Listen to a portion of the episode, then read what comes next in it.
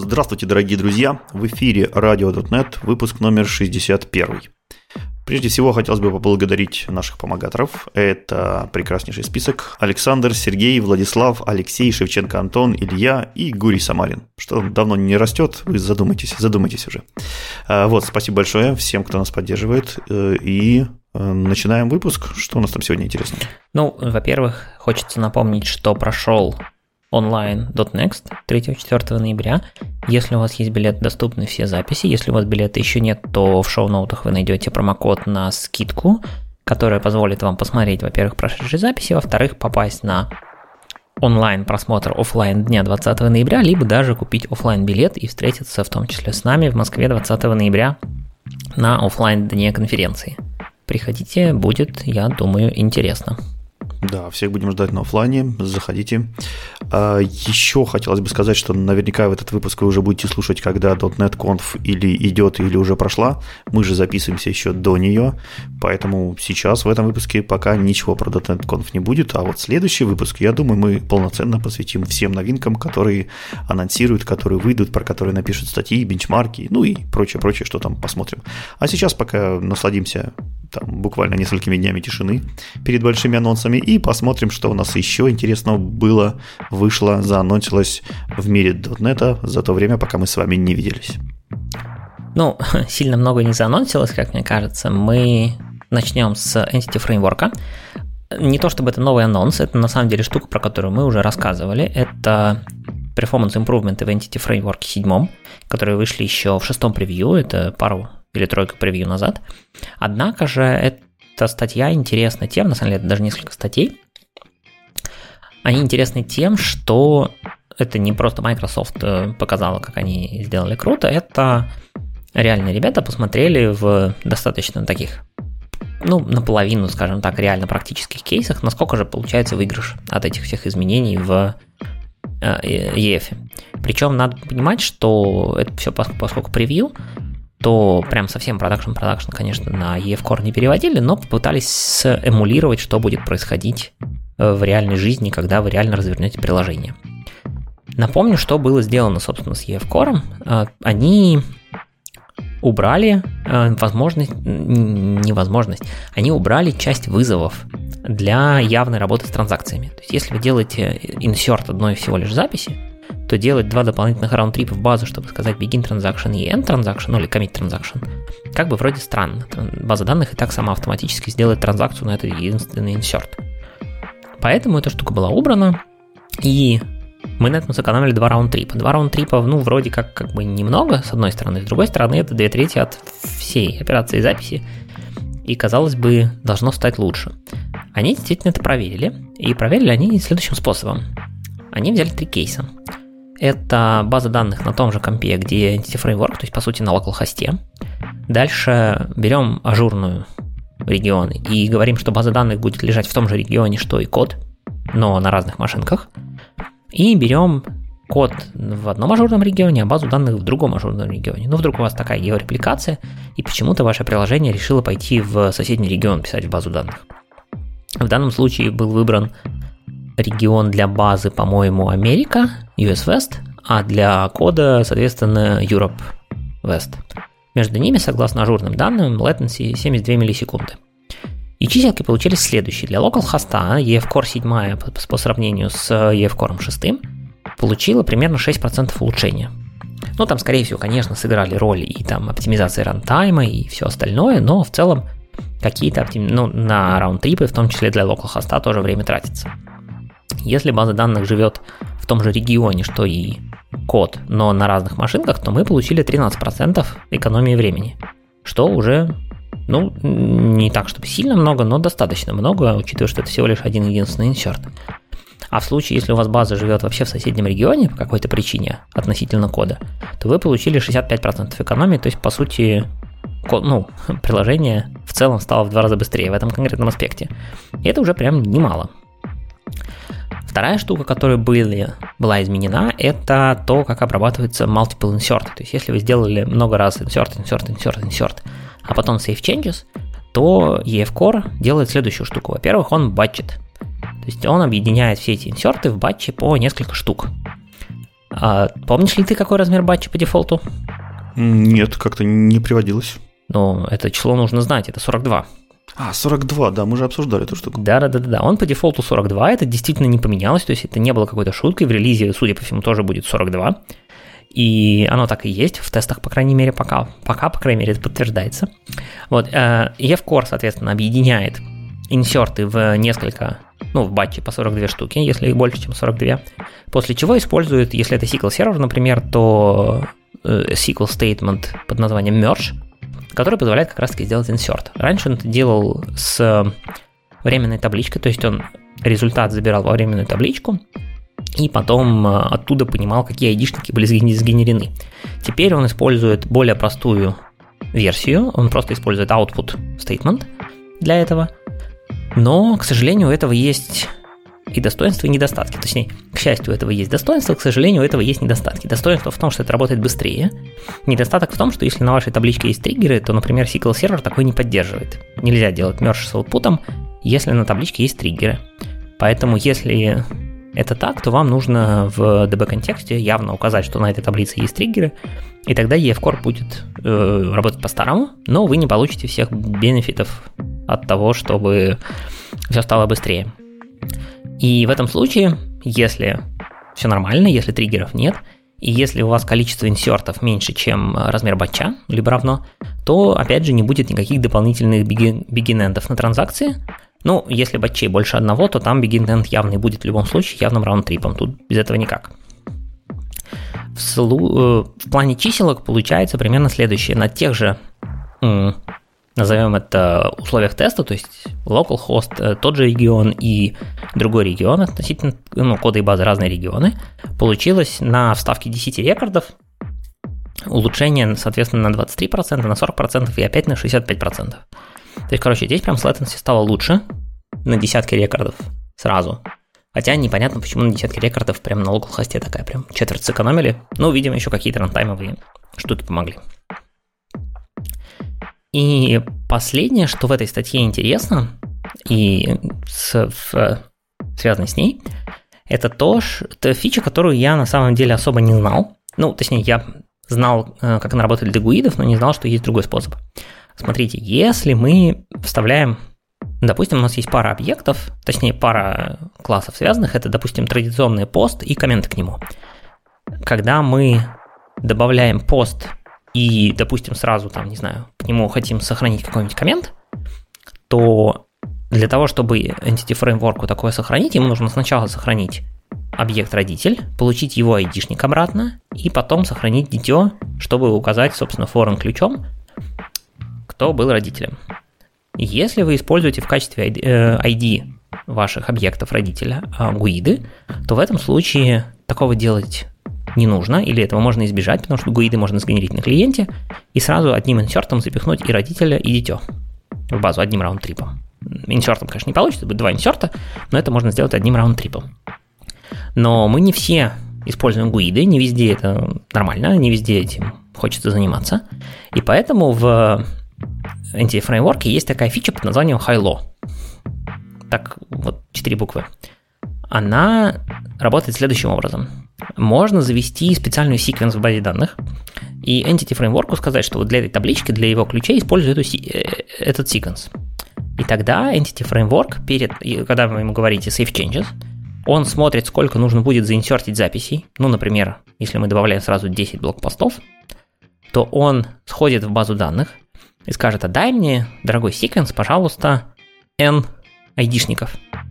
Следующий, так сказать, range. По дефолту n равно 10, но разработчики Entity Framework а говорят, ну, короче, дефолт 10, но это не очень правильный дефолт, ставьте сразу больше, там, сотню, ставьте, будет норм. Вот, и по сути получится, что Entity Framework сразу получает себе локально сотню айдишников, в базе sequence двигается, и любой следующий клиент, который тоже захочет инсертить, он получит другую сотню. А ваш Entity Framework, ваша, так сказать, копия в памяти будет использовать эту сотню, пока она не закончится. Как только закончится, он получит следующую сотню. Таким образом, получается, что если вы делаете много инсертов, и вам не важен порядок, потому что если у вас, допустим, несколько, не знаю, нод э, ходят в одну и ту же базу данных, да, и все они инсертят, то понятно, что каждый получит свой рейндж, а использовать они будут их ну, в каком-то случайном порядке, куда там будут запросы приходить. И поэтому записи, которые будут э, вставляться, казалось бы, по порядку, будут получать айдишники, ну, на самом деле, довольно рандомно. Плюс, если вы, допустим, у вас есть какая-то там нода или под в Kubernetes, который взял, получил этот range из 100 элементов и тут же помер, то эти 100 элементов потерялись. То есть у вас еще и будут дырки в ваших айдишниках. Если вас это все устраивает, а по мнению как бы, разработчиков EF-Core в большинстве приложений это норм, то, может быть, это вполне себе хороший вариант, как сделать так, чтобы у вас были айдишники числовые, и при этом не было такой просадки по перформансу, если вы часто вставляете детей с родителями вместе. Поэтому если это ваш кейс, побенчмаркайте такой способ, возможно, это действительно хороший способ сэкономить на вставке в современном Entity Framework 7. Тут хотелось бы еще добавить, что High-Low это, в принципе, общеизвестный алгоритм. Он применяется во многих базах данных и как раз-таки служит для того, чтобы нивелировать все проблемы с распределенными идентификаторами. Например, вы можете с помощью этого прекрасного подхода добиться того, что у вас есть несколько распределенных нод, вам нужно вставлять какие-то записи, и вы при этом не хотите почему-то использовать гуиды. Ну, такая проблема всегда решается по дефолту с помощью гуидами. И если вам кто-то скажет, что это невозможно, это неправда. Потому что очень распространен метод, вот это, такой подход, как Hilo. Он вам позволяет оставаться в интах, то есть у вас по-прежнему будут красивые более-менее идентификаторы, они будут идти более-менее по порядку, но опять же без гарантированного какого-то э, отсутствия дырок или без гарантированного порядка, как сказал Игорь. В общем, но при этом это намного короче, намного приятнее будет смотреться, чем гуиды. И этот алгоритм часто применяется, часто используется. Опять же, главное смотреть и понимать его минусы и его плюсы. И в большинстве ситуаций он вам вполне может заменить гуиды, если они вам почему-то не нравятся. Да, но нужно выбирать размер вот этого рейнджа, который каждый из ваших там копий приложения получает. Ну и смотреть, насколько, да, насколько у вас получается при этом большие дырки, насколько все это хорошо работает. Я просто, на самом деле, что-то не знал, что EF Core его нативно поддерживает. Но, как выясняется, вполне поддерживает. Причем, если вы используете Code First, то вам даже не нужно генерить вручную секвенс, он, по-моему, сам генерит его нужном варианте. А вот если у вас database first, то секвенс вам нужно сгенерить, ну, объявить в базе самому, а Entity Framework просто сказать, вот для Hilo вот этой таблички используй вон тот секвенс под таким названием. И все будет работать. Давай пойдем дальше. Кроме Entity Framework, у нас сегодня день performance improvement ов. Ну, конечно, перед релизом всегда так. Сначала там накидают, э, что только задали в высших, а потом начинают оптимизировать и performance улучшать. Ну, да, да. У нас еще есть на подходе статейка про ASP.NET Core. Что же там случилось с performance ом? Давайте посмотрим. А здесь, наверное, в этой статье очень прикольно на нее взглянуть с точки зрения вообще подхода, каким образом можно чинить самые распространенные а, проблемы с перформансом. Потому что я надеюсь, что вы знаете, что прежде чем чинить перформанс, вам нужно попрофайлить и найти точки, которые вас именно тормозят. Не так, как вам хочется и кажется, а реально, чтобы инструменты это вам подтвердили. И после того, как вы их нашли, у вас, соответственно, встает вопрос, а что же дальше с ним делать? В принципе, таких подходов, которые позволяют вам более-менее стандартные участки улучшать, их не так уж много. Я думаю, что если была бы какая-нибудь хорошенькая статейка или книжечка, то набралось бы несколько десятков и все. Если вы их выучите, вам их обычно хватит на всю жизнь, чтобы улучшать ваши, ваш перформанс до ой-ой-ой. Вот, и здесь как раз-таки ярко выражены вот несколько таких подходов, давайте посмотрим. Прежде всего, авторы нам хвалятся, что они смогли улучшить э, показатели на их специальной 80-ядерной машине на 514% для обычной десерилизации текста и для 311% для JSON обработки запросов. А, в общем, как это они сделали? У них был э, очередь на входящие запросы для Kestrel. Эта очередь была одна, и, соответственно, она очень сильно локалась на контеншене. То есть, и как только мы пытались, как только мы пытались распараллелить все запросы, только ну, обработать их параллельно. Все эти запросы лезли в одну очередь и оттуда доставали работу. Чтобы работа досталась только одному какому-то персонажу, только одному воркеру, там, естественно, был какой-то лог. В общем, это все было совсем нехорошо, поэтому прежде всего э, эту очередь разбили на несколько очередей, и теперь каждый воркер ходит к своей очереди. Это позволило избежать, э, позволило избежать нам контенжена, то есть мы избавились от локов, и теперь у нас каждый воркер э, может забирать свою работу, но при этом немножко увеличилось время CPU, потому что бывают ситуации, когда воркер всю свою работу сделал и сидит э, без работы, а в это время другой воркер захлебывается от работы, не успевает разгрести свою очередь, и в это время происходит так называемое воровство.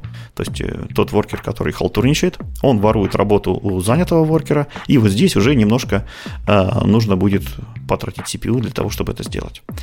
Но, в принципе, такой э, подход он обычно дает больше плюсов, чем минусов, поэтому команда остановилась именно на нем. Также добавилась на, Win- на Windows э, поддержка Windows AO Completions в Portable Thread Pool. Вот, э, давно уже переписали Thread Pool на Portable, но почему-то там Windows IO Completion до сих пор не потянули. Теперь это исправлено, и это дало прирост на 11%. И также позволило убрать другую техдолг, который делал Double Dispatch в Windows I.O., что увеличило еще на 18% производительность данных тестов. А, вот. Еще один интересная оптимизация – это исключение. Как вы, наверное, слышали, бросать исключения – это очень дорого.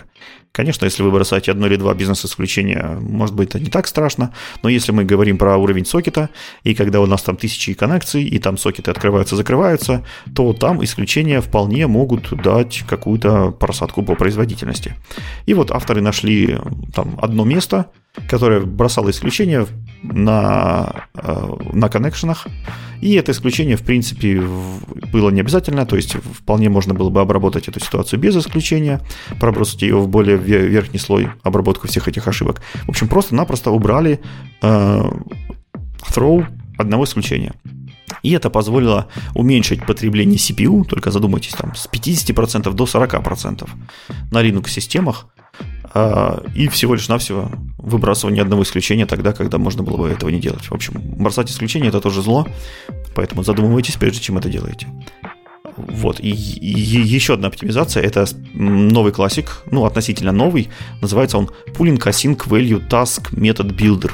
То есть это специальный класс, который применяется в довольно узких кейсах, когда вам нужно запулить value таски. То есть, если вы помните, что value таски, они сами были изобретены для того, чтобы э, в некоторых ситуациях можно было заменить таски. В общем, а теперь даже сами value таски, сами структуры оказались слишком дорогими, и их теперь можно пулить. Скорее всего, вы никогда не встретите в своем коде надобности пулить values таски. Но если вы автор э, Кестрела или там э, какого-нибудь сверхнагруженного протокола типа gRPC, вот там, там это вам может понадобиться. Э, если по цифрам, то запуская тысячу ридов с веб-сокетов, э, раньше аллокетилось 3000 стейт-машин. То есть стейт-машина, которая получается в результате вот этих await тасков, вот эта await state машина. Их было 3000. И они аллокейтились. Это было страшно. То есть GC там тоже старался, и э, это дало, давало как, какие-то проблемы с перформансом. После того, как поставили пул в нужное место, а именно в .NET 7, э, таких аллокаций вместо 3000 стало 11. То есть это практически уже незаметно. Вот так пулинг э, нам помогает в каких-то местах, которые, которым обращаются очень много раз, и каждый, каждое обращение, каждый allocate стоит машины, он мизерный, он элементарный. Но если их набирается много-много, опять же, на, на, на тысячу клиентов, на тысячу коннекций, это уже становится существенно, это уже видно на профайлерах, и это значит можно чинить. Следующие новинки по HTTP/2. Вот, э, в HTTP/2 у нас э, тоже была проблема с тем, что есть lock contention, то есть был lock contention. Там некоторые клиенты дрались за определенную очередь для того, чтобы раз, разбирать себе задачи. И, по-моему, даже писать. Да, некоторые клиенты дрались для того, чтобы писать ответы уже после того, как все обработали. И здесь авторы пошли следующим путем. Они все переделали на channel. То есть в channel пишутся определенные задачи, которые нужно сделать, а один единственный consumer обрабатывает эту очередь задач из channel ов и делает всю основную работу для записи. То есть реально пишет один consumer, то есть это значит, что мы в одном потоке э, загружаем весь сокет, и никакой драки, никакого contention а, ничего не происходит, ничего плохого не происходит. Вот. И, соответственно, это очень сильно убрало lock contention, подняла RPS с 1,2 миллиона до 6,8 миллионов RPS в данном конкретном benchmark е. Но самое интересное, что данная оптимизация подняла э, расход CPU на 100%. Раньше там были какие-то жалкие проценты. Вот сейчас CPU вырабатывал весь на 100%, и это хорошо. Потому что теперь мы видим, что мы не упираемся в контеншн, то есть у нас работает железо на полную мощь, значит выдает максимум, что оно только может. Когда у нас был контеншн, у нас в профайлере была ситуация, когда э, CPU еле нагружен, сеть еле нагружена, вроде как бы ресурсов полно, но ничего не происходит. Как раз таки все потому, что большинство воркеров ждали своей очереди на локах. В общем, локи это страшная сила, поэтому если вы можете избежать их, обязательно избегайте. А если не можете избежать, то задумайтесь от, а, об одном из методах а, устранения локов. Это вот в частности оставление одного консюмера, если это возможно, а все остальное загонять в очередь. Или вот, как мы обсуждали чуть выше, несколько воркеров, которые таскают задачи каждой своей очереди. Э, далее еще увеличили а, окно, так называемый upload window у Kestrel в HTTP 2, что позволило загружать хорошо и быстренько большие файлы. Например, 100 мегабайтный файл раньше грузился за 27 секунд, а сейчас он начал грузиться за 4 секунды. То есть вот такие, такие большие, огромные изменения. Но опять же, все нужно понимать, что игры с окном это эм, тоже какой-то компромисс, и в некоторых ситуациях оно может дать какой-то плохой результат, в некоторых хороший. В общем, здесь все на совесть команды разработчиков, мы им поверим. В HTTP 3. HTTP 3 наконец-то вышел из экспериментальной стадии. Теперь это вроде считается больше не эксперимент, но его по-прежнему не включили в .NET 7 по умолчанию. Поэтому если вы захотите его юзать, вам придется его явно включить. Э, Еще улучшили декодер, и улучшили его в 900 раз. Вот такие страшные цифры, вообще не понимаешь, как оно раньше работало. Ну, не зря, наверное, это все в экспериментальном было, потому что там ничего не улучшали. 900 раз. Тоже интересная техника, как добились 900 раз performance а. Все очень просто. Заставили сжимать компрессор, заставили сжимать намного-намного эффективнее. Чтобы вы понимали эффективность, э, раньше header а, э, header а сжимались до 109 байт, а теперь они сжимаются до 7 байт.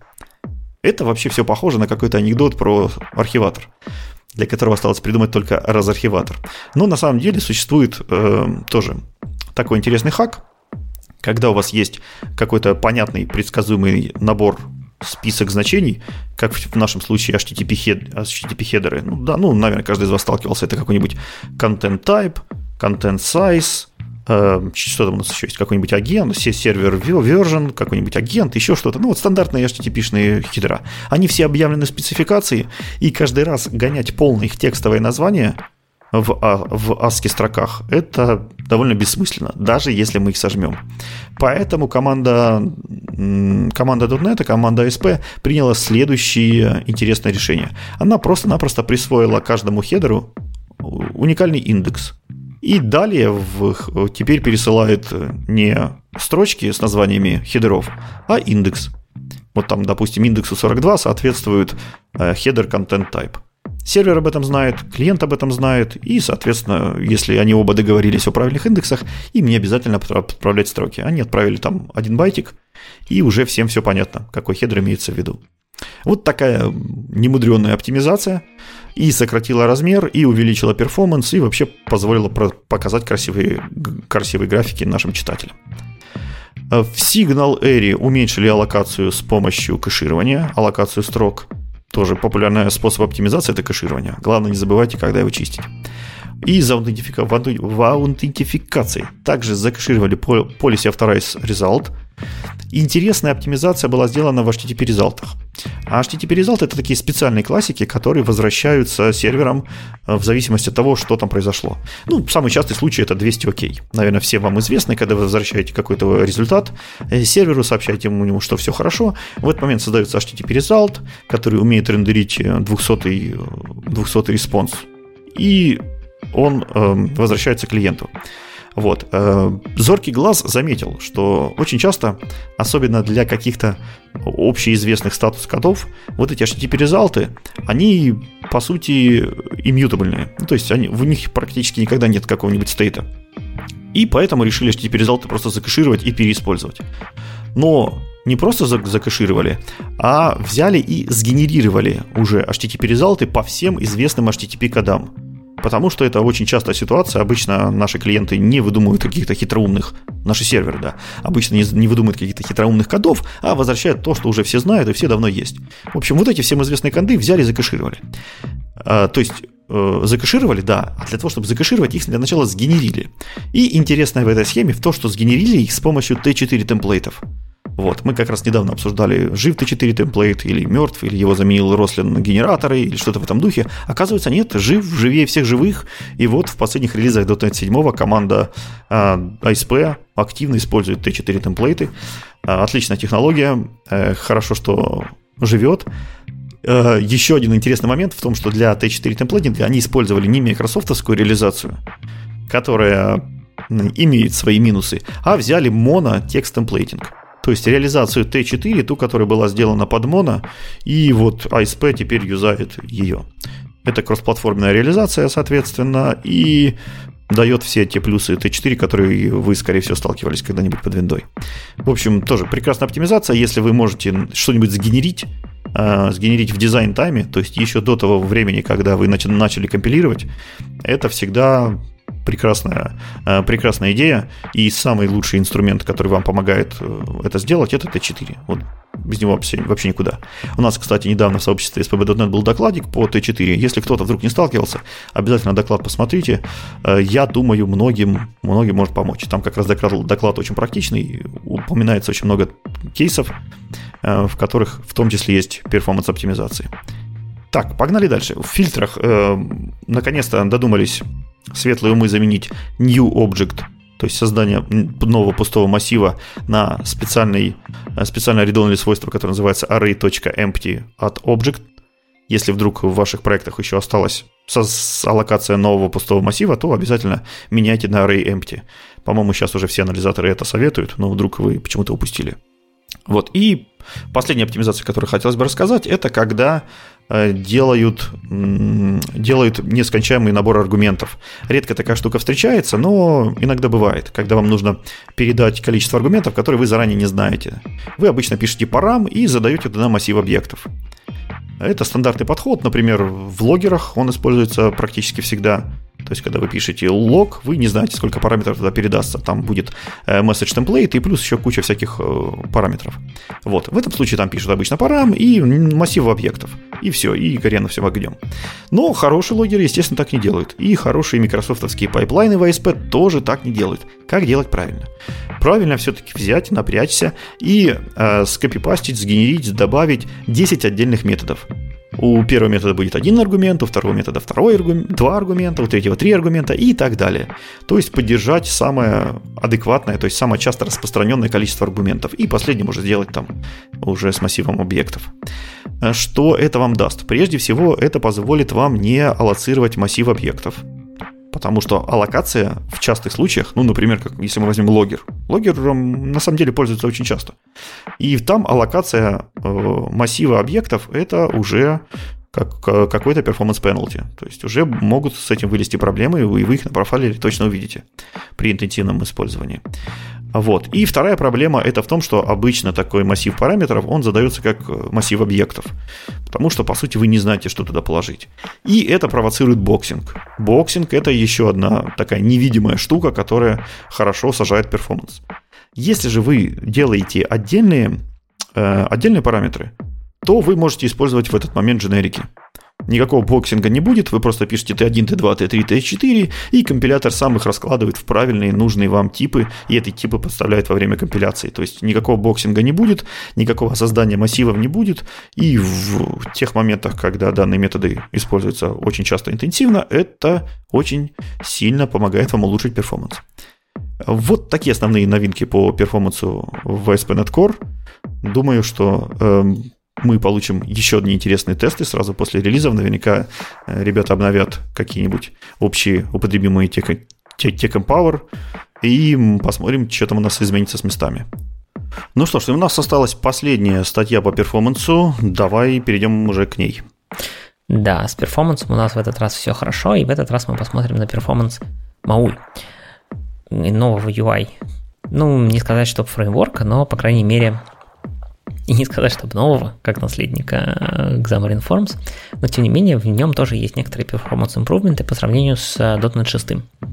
А Maui в основном, ну, он вообще предполагается то, что он должен быть полностью кроссплатформенным, но основной фокус сейчас, конечно же, на Android и на iOS, потому что там особые требования и к времени старта, и к размеру приложения, и там нужно более тщательно к этому всему подходить.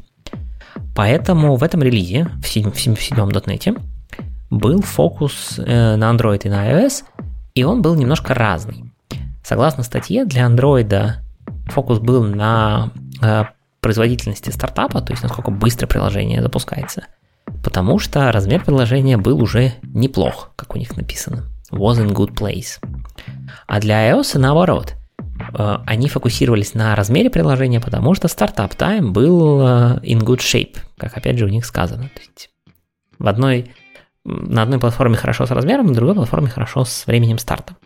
Но при этом у них был еще и customer feedback после шестерки, что в целом UI performance, то есть layout, скроллинг и прочее надо улучшать. Ну, в общем, примерно над этим и работали. И, надо сказать, улучшили. С одной стороны, улучшили хорошо, с другой стороны, чиселки, ну, прям такие, как бы...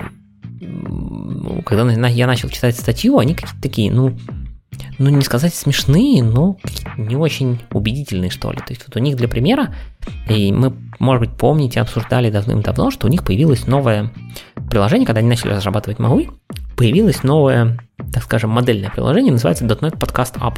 То есть это некоторый каталог подкастов, да, э, который компилируется как MAUI приложение, и он кроссплатформенный. Соответственно, для стартап-тайма на Android это тестировалось на пятом пикселе.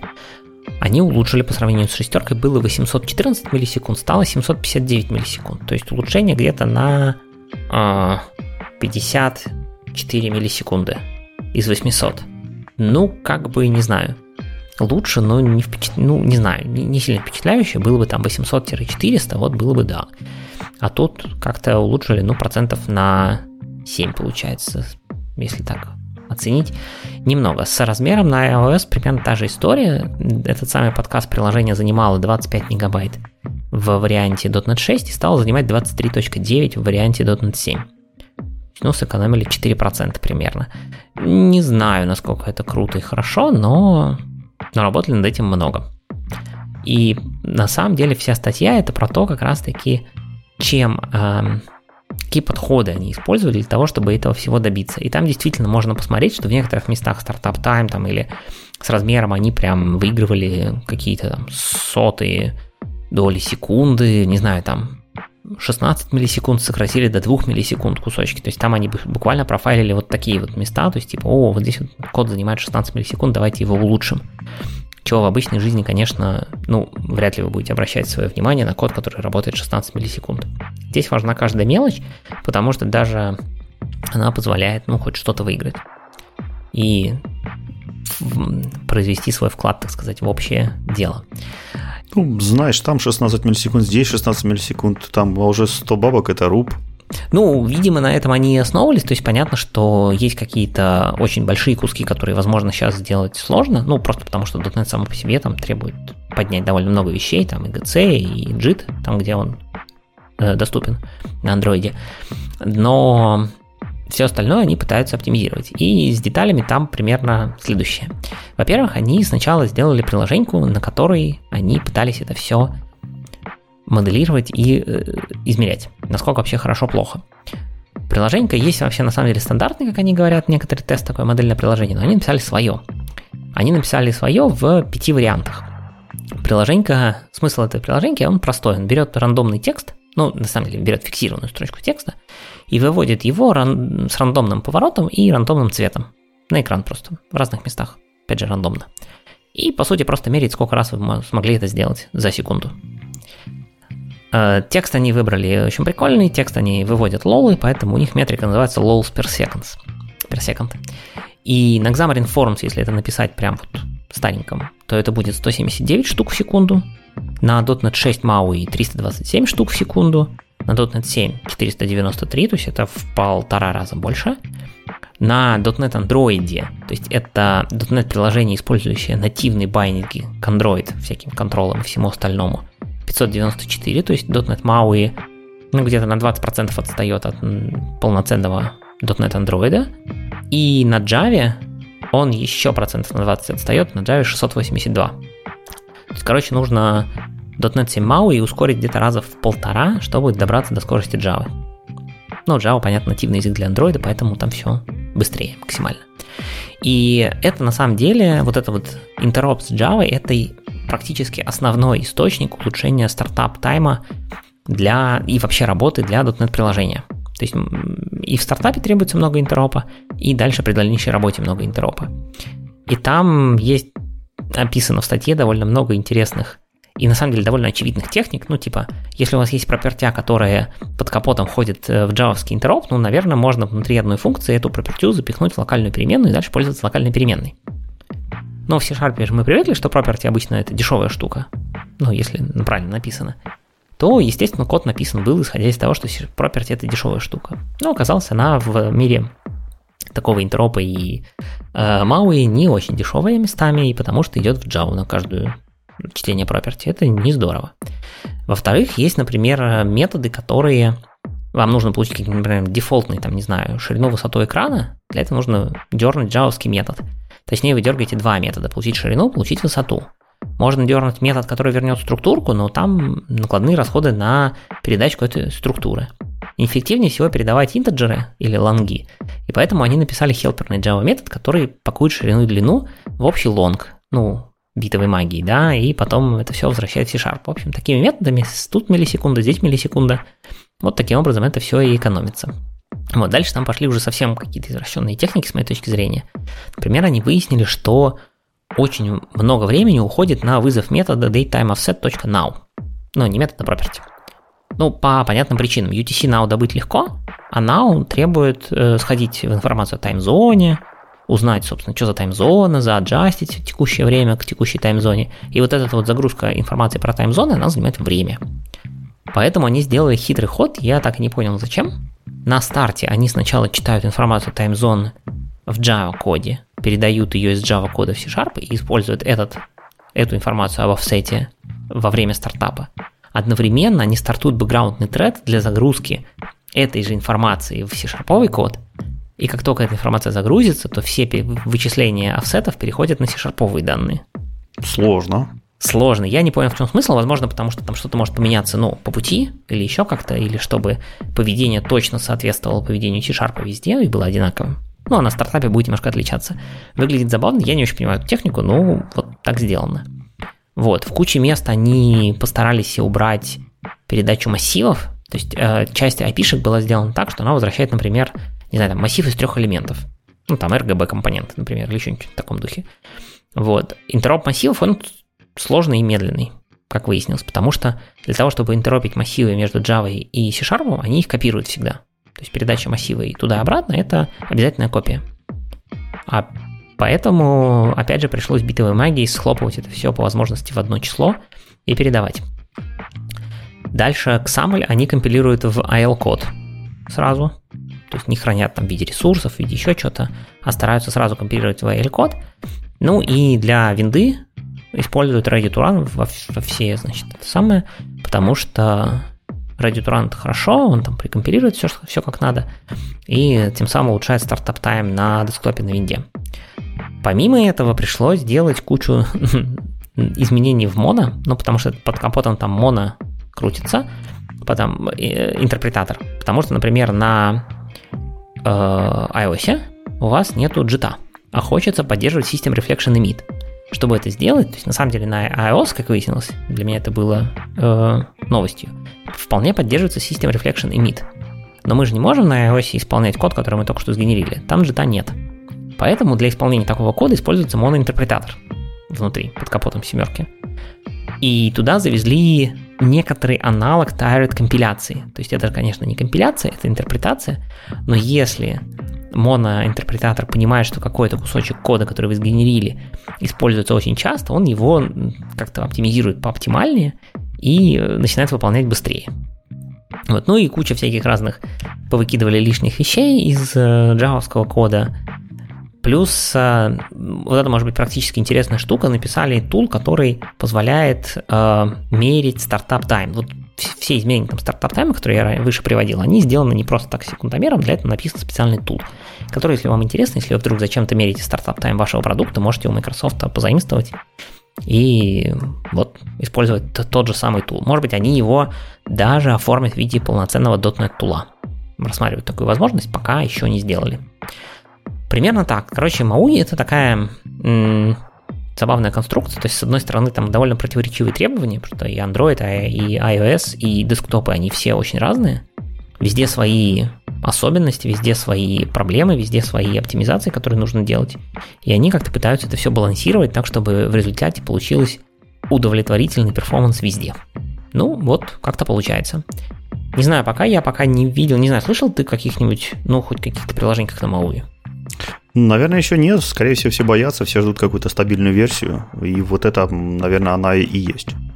Но с другой стороны, .NET 7 это не LTS, поэтому, возможно, сейчас на семерке начнут появляться какие-то экспериментальные приложения, и только к восьмерке, который будет LTS, там вот уже, может быть, кто-то начнет что-то менять, переписывать или писать что-то новое так как UI-компоненты, то есть UI-продукты, вот эти, в общем, UI-ки, это довольно такие сложные обычно вещи, и там очень много, очень плотная интеграция с самим фреймворком, то мне кажется, что те люди, которые, например, уже давно сидят на старых UI-ках и хотят куда-то переехать, то для них сейчас самое время уже начинать переписывать, чтобы к моменту стабильного выхода нового релиза через год у них уже было все готово.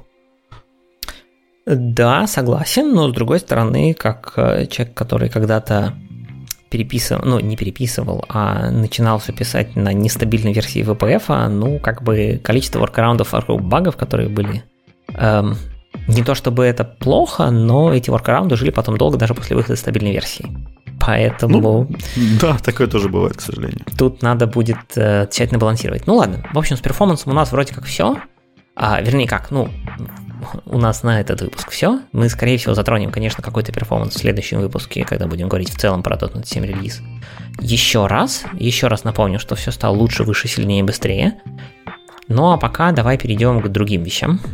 Давай, я тут как раз наткнулся на одну такую фановую статейку, э, которая которая нам расскажет и про новые методы, и про интеграцию с .NET, и вообще должна нас развлечь от всех вот этих перформансных низкоуровневых вещей.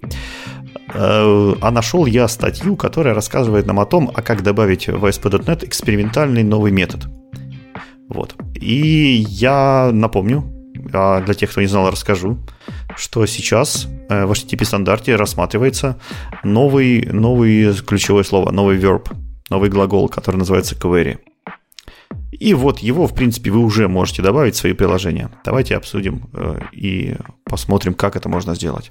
Во-первых, что такое query и зачем он был нужен. Тут лучше всего начать с истории.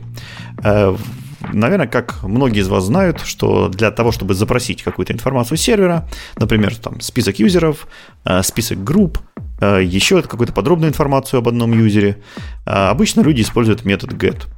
Вы делаете get, потом передаете туда адрес ресурса, и вам возвращается то, что вы хотели. Если вы хотите добавить какие-то дополнительные параметры, например, вам нужен список не всех юзеров, а как-то вы хотите отфильтровать. Э, это тоже делается элементарно. Вы просто в query строку записываете какой-нибудь фильтр с каким-нибудь экспрессионом, и тоже у вас, в принципе, все работает. Фильтр отработает на сервере, вам вернутся к значению, и, в принципе, все счастливы. Но у этого подхода есть большие ограничения. Во-первых, вся эта query-строка, она должна быть заэскейпена, заинкожена. А после того, как она заинкожена, на, на нее накладываются всякие ограничения HTTP спецификации, что у нее там есть определенные ограничения по размеру, которые зависят тоже от браузера, от версии, от погоды на Марсе, но суть в том, что если вам вдруг нужно эту query-строку сделать большую, то вы упретесь в тот факт, что сделать это практически нереально. А потому что HTTP протокол не поддерживает большие query-строки. Вот. А строку сделать большую, на самом деле, это не такая редкая ситуация, как вам кажется. Если взять тот же самый произвольный фильтр, который вы туда накладываете, и прибавить туда какое-нибудь более сложное условие, например, например, если пользователь находится в таком-то списке имен и передавать туда список имен, то вы очень быстро уткнетесь в тот лимит, буквально передать там несколько десятков имен и все. и лимит достигнут, и ваше приложение уже не работает, уже агент э, делать не сможет. Вот. Э, человечество столкнулось с этой проблемой довольно давно, и, соответственно, есть несколько способов ее решения. Одним из самых простых и порицаемых – это использование вместо гета поста. Пост в данном случае от гета отличается тем, что у get не имеет права э, иметь боди. То есть у гета боди не бывает, у него только query параметры. А вот в пост, в пост можно засунуть любой боди. Соответственно, весь тот огромный запрос, который у вас не лез в предыдущем пункте в get, вы очень легко можете селезнуть и засунуть его в боди поста. На боди практически нет никаких ограничений, в общем, нам, вам его хватит с головой всегда и везде. Соответственно, у нас уже будет э, метод, э, который называется post, к ресурсу, который называется user, или, может быть, даже в этом случае уже get user. И в, в качестве экспрессиона, в качестве фильтра мы в боди передадим все, что нам нужно. Данный подход не зря порицаем народом, потому что э, пост имеет кучу проблем. Самая главная проблема, на которую все обращают внимание в первую очередь, это в том, что он не кэшируется. Действительно, нас HTTP мир, у нас HTTP протокол и вот этот весь World Wide Web, он существует на куче спецификаций и договоренностей. И одна из самых главных договоренностей существует в том, что метод get можно кэшировать. Если у него одинаковые параметры в query строке, то значит можно безболезненно отдавать какой-то результат. Естественно, какое-то время, не навсегда, но это очень сильно увеличивает перформанс. Я думаю, когда мы разбирали э, методы оптимизации и методы улучшения перформанса э, команды ASP.NET Core, и прочих команд в .NET, вы увидели, что э, очень много вещей решается там с помощью кэша. И кэш вам дает обалденный boost, boost производительности, особенно если вы знаете, когда его правильно чистить. Э, и вообще это один из самых первых методов оптимизации. Поэтому кэширование на самом деле это очень важно.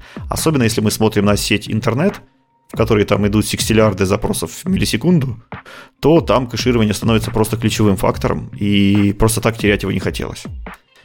Э, но если вы используете метод post и передаете аргументы в боди, то кэширование вы теряете на вот таких вот промежуточных узлах, которые вполне могли бы обеспечить э, более быстрый доступ к вашим методам. В большинстве случаев э, на это все забивали, ну потому что это было меньше из зол. Если там мы просто в гете не могли ничего сделать, то в посте мы всего лишь на все теряем кэширование. Ну, наверное, для некоторых, для запросов, наверное, для большинства запросов это э, нормальная, нормальная ситуация, но все же осадочек оставался. Вот. И как раз-таки, чтобы убрать эту проблему, весь консорциум World Wide Web собрался и, наконец-то, в 21 веке придумал новое ключевое слово, которое называется query. Это ключевое слово имеет полностью семантику get, э, плюсы, э, его же плюсы, то есть оно подразумевает, что все прокси будут кэшировать ответ, также подразумевается, что query, э, так же как и get, он идемпотентный, и ему прибавляется плюс поста. Query теперь может иметь body. В общем, в этот боди можно засунуть, опять же, все, что вам угодно, даже тот экспрессион, который вам нужно было бы передать, и он большой, страшный и все такое. Но теперь вы можете его засунуть в боди, и это все будет кэшироваться. Вот ради этого изобрели новое слово. Слово, которое объединяет и get, и post. А, теперь в боди вы можете положить все, что угодно. Например, вы туда можете засунуть GraphQL, вы туда можете засунуть полноценный SQL скрипт, вы туда можете даже линку положить, потому что теперь, теперь это можно. Теперь фильтр может быть вообще произвольной, произвольной длины. Теперь там можно и запросы вкладывать, и батчинги вкладывать, и скрипты вкладывать. Вообще все, что вам только придет в голову. А, вот э, консорциум такую штуку придумал. Отлично, но в официальном кестле она еще не появилась. Давайте же посмотрим, а как можно ее уже сейчас добавить в ваше приложение и что для этого нужно сделать. Э, для начала рассмотрим Minimal э, API. На самом деле не нужно очень много кода для того, чтобы поддержать вот такую ключевую концепцию, как новое слово. А все потому, что на самом деле э, в HTTP протоколе не задекларирован какой-то какой строгий список этих глаголов. На самом деле вы туда можете передать абсолютно любой глагол. Другой вопрос, кто его будет поддерживать и как он будет обрабатываться, это дело десятое. Но вы можете, судя судя по, по самой спецификации протокола. Э, вот и здесь, в принципе, протокол никак нам не запрещает использовать новое слово. Нам осталось лишь научить наш Minimal API, наши хендлеры, наш ASP.NET обрабатывать эту штуку, и обработка тоже делается достаточно просто. Э, Все, что вам нужно сделать, это сделать специальный метод, который называется mapQuery, по аналогии с другими extension методами, которые map get, map post, которые мапят соответствующий URL на его обработчик. В этом методе mapQuery э, у вас эм, будет endpoint convention builder, у которого достаточно вызвать э, метод map, метод map метод и передать ему этот глагол, то есть передать ему просто query. В общем, этого достаточно для того, чтобы Кестрел сообразил, что как только вам приходит вот этот неизвестный глагол, должен вызываться э, ваш, э, ваш делегат. А в делегате уже непосредственно происходит вся обработка события. Э, этот делегат в Minimal API может принимать э, специальный класс, который описывает э, тот запрос к нему, который к нему пришел. Это, допустим, класс query. Теперь все, что вам нужно сделать, это создать вот этот э, класс query, и э, переопределить у него метод bindAsync, который в качестве параметра принимает HTTP контекст и параметр list. Как вы уже догадались, из HTTP контекста и из параметров вам нужно каким-то образом, известным только вашему обработчику, э, достать параметры, в нашем случае просто-напросто считать body, и положить его уже в какую-то заранее десериз... переменную для десериализованных данных. И дальше эта переменная будет доступна в делегате. Таким образом, вы можете э, теперь э, регистрировать ваши новые делегаты с помощью метода mapQuery, указывать route, и принимать в качестве параметра тот десериализованный классик query, который мы разобрали секунду назад. Обращаться, соответственно, к его свойствам. Все легко и просто. Как же сделать подобную штуку в ASP.NET Core MVC? На самом деле еще проще. Вы просто-напросто добавляете еще один атрибут, например, HTTP query атрибут, который наследуется от специального HTTP метод атрибута, и HTTP метод атрибут в конструкторе принимает список методов, которые поддерживают ваш вот этот вот атрибут. Естественно, вы туда передаете строку query. Как только вы это сделали, с, этих, э, с этого самого момента вы можете навешивать э, ваш HTTP query атрибут над э, вашими экшенами, над вашими методами контроллера, точно так же, как, как вы раньше навешивали HTTP GET, HTTP POST, теперь у вас будет просто-напросто HTTP query атрибут. И ваш метод уже будет дергаться непосредственно, как только придет query глагол к Kestrel. Kestrel уже знает, что с ним делать. Вот, в принципе, вот так. Все намного проще, чем казалось, и поддерживается и в старых версиях, и в новых версиях, и где угодно. А, лишний раз доказывается, что ASP.NET расширяется просто великолепно. В общем, но если вы вдруг захотите использовать этот query атрибут по-настоящему в вашем продакшн коде, то вот здесь вот сильно не торопитесь. Ну, во-первых, это все-таки еще экспериментальный метод, все еще идут обсуждения, все еще идут какие-то договоренности, и в частности он не поддерживается во многих э, сторонних инструментах в, во многих инструментах, которые окружают вас ежедневно. Ну, например, тот же самый э, Swashbuckle, который также известен как Swagger, который также известен как Open API Library. В общем, он еще не понимает этот новый keyword, соответственно, вы не сможете с помощью него отлаживать, запускать методы, которые вызываются с помощью query. Э, также точно практически никто из инфраструктуры не поддерживает на query, то есть вы можете потерять кэширование, load balancing и прочие вещи вот на сторонних каких-то инструментах, там, на Jinx, на Elastic Load Balancer и вот на прочей инфраструктуре. Они тоже пока еще не очень знают, что с ним делать. Э, эта поддержка добавляется, безусловно, я думаю, через некоторое время все э, главные библиотеки, все главные инструменты, которые развиваются, такую штуку к себе добавить, но пока, пока ситуация именно такая. Используется все на ваш страх и риск. Если вы вдруг захотите это использовать в продакшене, то обязательно смотрите, э, какими инструментами вы используетесь, и проверяйте проверку у них. Ну, я что-то думаю, что пока это не будет поддержано в максимально большом количестве тулов, использовать это ну, не знаю зачем. Если это между вашими двумя приложениями, так можно и просто постом, а если куда-то наружу, так там в интернете мало кто это поддерживает нормально пока еще, как мне кажется. Да, к сожалению, мы не знаем, через какие роутеры пройдет эта штука и какая версия какого ПО там стоит, поэтому мы можем только надеяться. Ну, пока на свой страх и риск можно поэкспериментировать, не знаю, по... добавлять поддержку этой штуки в разные другие тулы. Вам, может, спасибо скажут за это и потом все начнем использовать резко. Давай пойдем дальше в другую часть э, нашего замечательного фреймворка. знаешь ли ты, что такое memory model? Да, конечно. Знаешь ли ты, какая она у .NET? Э, я знаю в том, что она у .NET неформализованная. Ну, как? Значит, на самом деле у нас есть спека. Спека называется ECMA 335, насколько я помню, на runtime, да? И технически там что-то описано. Но то, что там описано, оно очень, э, то, что называется weak, то есть оно слабое, то есть оно подходит под э, много чего и дает очень Она мега абстрактная и какие-то конкретные вот вещи, которые вам нужно ответить на вопрос, а здесь что будет? Вот на, обычно на такие конкретные вещи она не отвечает. Но она не отвечает в том смысле, что она, она разрешает довольно много всего. То есть runtime, да. который удовлетворяет ECMA 335, может делать ну, не то чтобы все что угодно, но там довольно мало ограничений. В реальной жизни runtime он гораздо более ограничен, потому что исторически .NET Runtime развивался на железе, которое ну, чуть более ограничено. И даже сейчас, когда мы переехали, и точнее, ну не переехали, а по позволили поддерживать и ARM, и всякие странные процессоры, реалии таковы, что реальные железные ограничения все равно сильнее, чем ECMA. Насколько я понимаю. Поэтому в репе .NET Runtime появилась наконец-таки идея сделать нормальное описание .NET Memory Model. А что же, собственно, текущий современный .NET Runtime в принципе сейчас предоставляет? Он предоставляет некоторый компромисс, э, чтобы быть разумно работающим на всех платформах и при этом все еще удовлетворять ECMA 335 и при этом чтобы это было как-то, ну, нормально, понятно, используемо.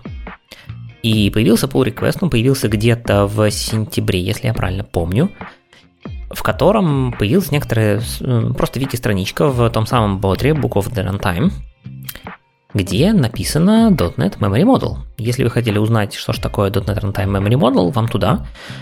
Это пока еще не финальный вариант, там активнейшее обсуждение, там пришли все самые умные люди из Runtime и все это дело активно обсуждают, то есть я там не то чтобы половину комментов не понял, но чтобы их понять, надо реально хорошо вчитываться. Кто там куда кого заимствует, кто как читает, э, какие реордеринги разрешены и все такое прочее. Но если вам это интересно, если вы всегда хотели узнать, как же по-настоящему работает Volatile, что он гарантирует, что он не гарантирует, то идите туда и посмотрите. Также там есть интересная секция, последняя в этом документе, это практические примеры того, а как же нужно реализовывать правильно паттерны. То есть, типа, условный там double check log для синглтонов, вот этого всего. Там это все написано правильно, ну, даже не то чтобы правильно, а минимально необходимо. То есть понятно, что можно все обвешивать локами и все будет работать, но на самом деле местами достаточно делать volatile read и volatile write, и все тоже будет работать. Вот там написаны как бы минимально правильные примеры, как это нужно все делать. Вот это интересный вопрос, знаешь, обычно на собеседовании задают, типа, реализуйте мне самый примитивный какой-нибудь double-checking лог. А, на самом деле, если придерживаться официальной спецификации memory модула, то однозначно реализовать его невозможно. Потому что, ну, однозначно примитивный, самый минимальный реализовать невозможно. Потому что мы не знаем, как ведет себя memory модул, э, и мы не знаем, где эта штука будет запускаться. Это зависит от того, от рантайма, от версии, и от железа, и от много всего еще. Поэтому такой просветский вопрос, на который, наверное, уже каждый джун отвечает, на самом деле не имеет ответа. Ну, как бы да, каждый джун отвечает, делаем лог, да.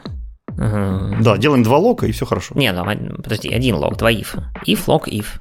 Да, да, два if. Вот. И как бы для везде, где работает .NET, работать будет.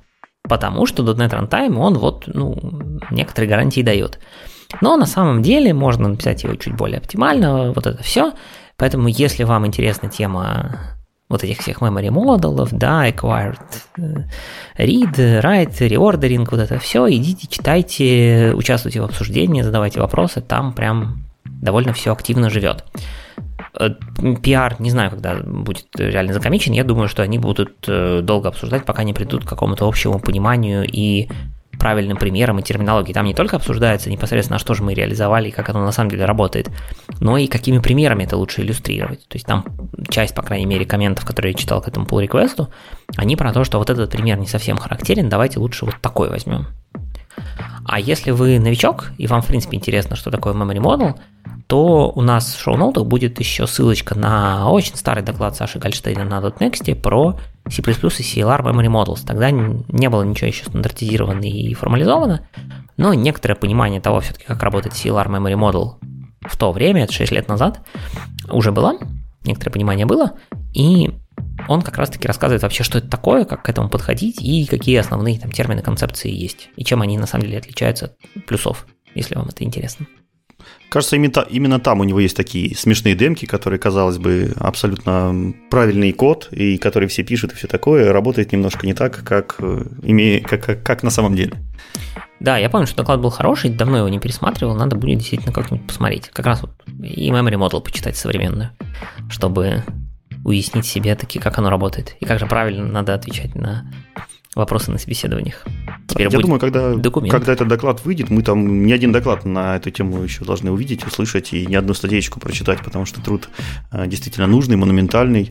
Конечно, интересно, что его делают постфактум, когда уже все состоялось, и обычно memory model э, делают в самом начале, как только пишут runtime. Но что имеем, то имеем.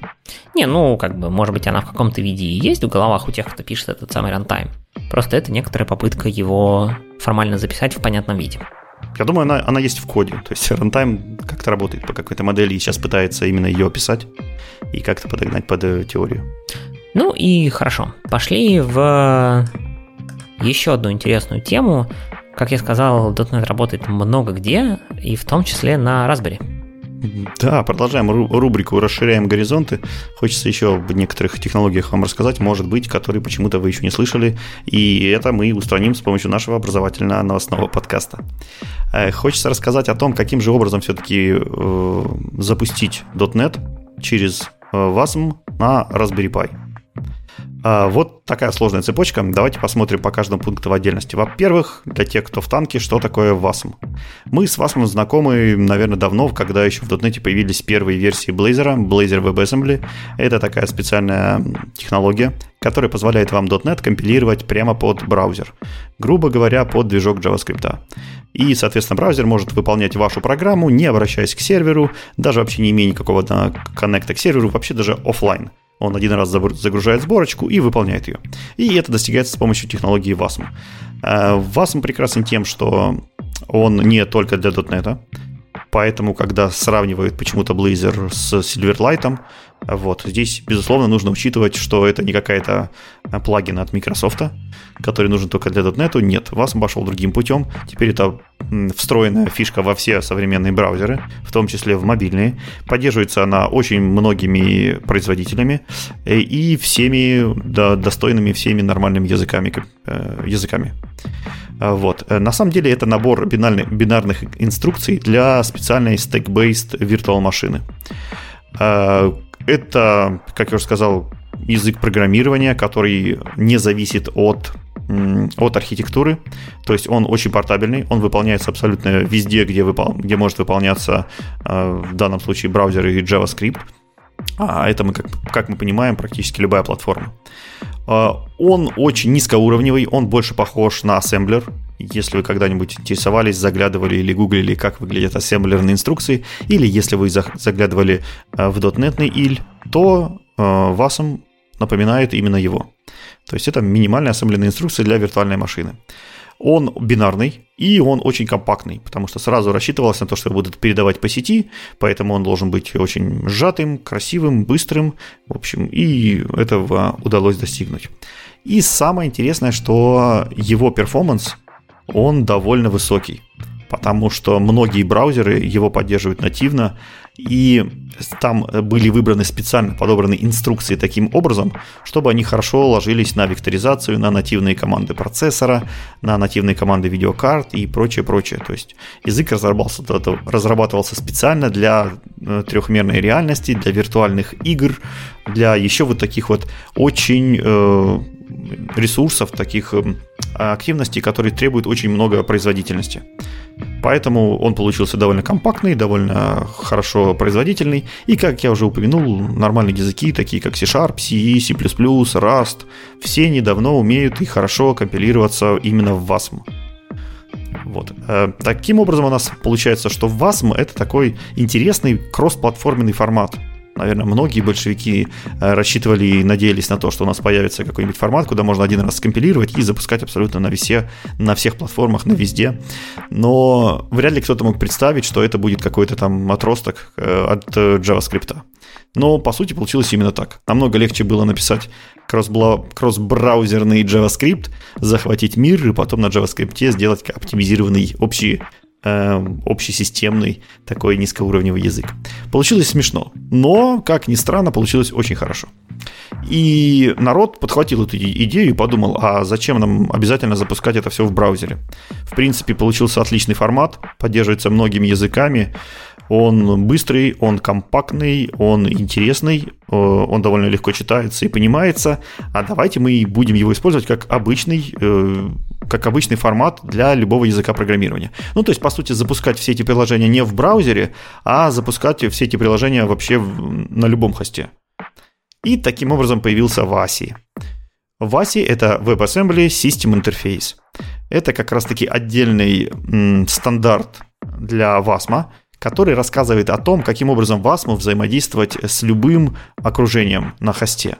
Ну, то есть хостом может быть любая операционная система. Его можно запускать на чистом Linux, на Android, на Windows и, ну, вообще где угодно. Везде, где что-то запускается. Вот каким образом из э, песочницы JavaScript перетащить его на полноценную операционную систему, этим и занимается как раз вот этот System Interface. То есть это набор API, с помощью которого WebAssembly может вызывать э, нативные хостовые методы.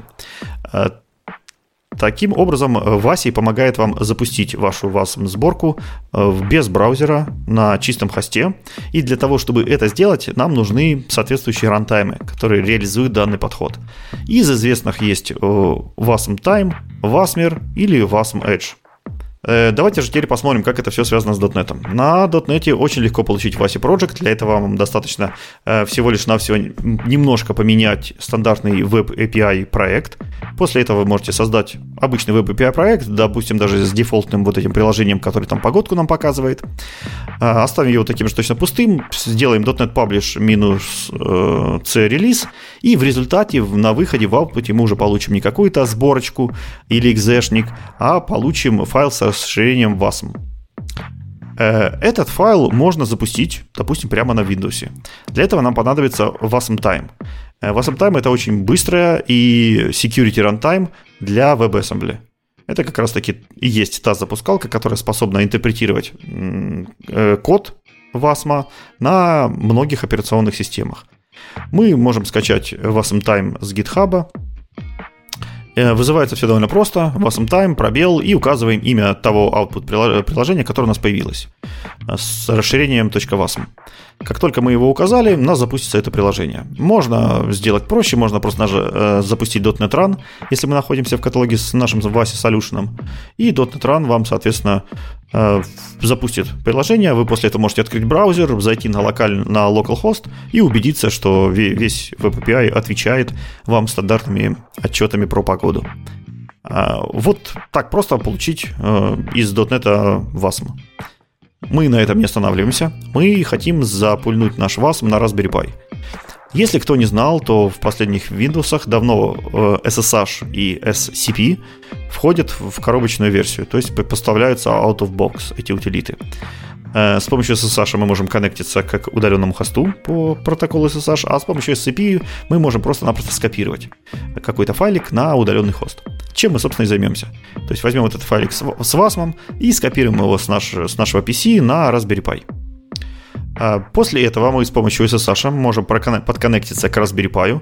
Там нам нужно снова установить WASM Time, теперь для Raspberry Pi. Делается это точно так же с помощью скачивания с GitHub, разархивирования, и у нас уже есть готовый запускальщик э, WebAssembly. Точно так же WASM Time, пробел, наш файлик .wasm, э, и на Raspberry Pi все точно так же запускается. Вот э, таким образом выглядит так, такая эра кроссплатформенности, межязыковости и, и так далее. Тут уже опять еще раз стоит напомнить, что вот эти WASM файлы, их может генерить абсолютно любой язык программирования, ну, любой нормальный современный язык программирования. То есть вы можете собрать э, какие-то утилиты с помощью разных языков, вы можете там писать плагины с помощью разных языков. Э, уже мы никак не опираемся на совместимость с архитектурой, с операционной системой, еще с чем-то. Вот WASM предоставляет нам такой хороший абстрактный слой. Соответственно, мы с вами посмотрели, каким образом создаются WASM-модули в .NET, каким можно, образом можно сделать э, веб-API прямо на чистом WASM, как его запустить под виндой, как его запустить под Raspberry Pi, э, и, э, соответственно, познакомились с утилитой WASM Time. В общем, таких утилит, которые способны запускать их несколько, WASM Time это одна из них. Вот такое интересное будущее рисует нам WebAssembly. Ну, да, кажется, что если мы туда можем компилить вообще все, что угодно и запускать это везде, где может быть запущен WASM, но это такой почти докер. Именно так. И когда мы разговаривали вот про чистый WASM, то при его разработке учитывалась та Э, та специфика, что он как раз-таки будет запускаться всегда в браузере.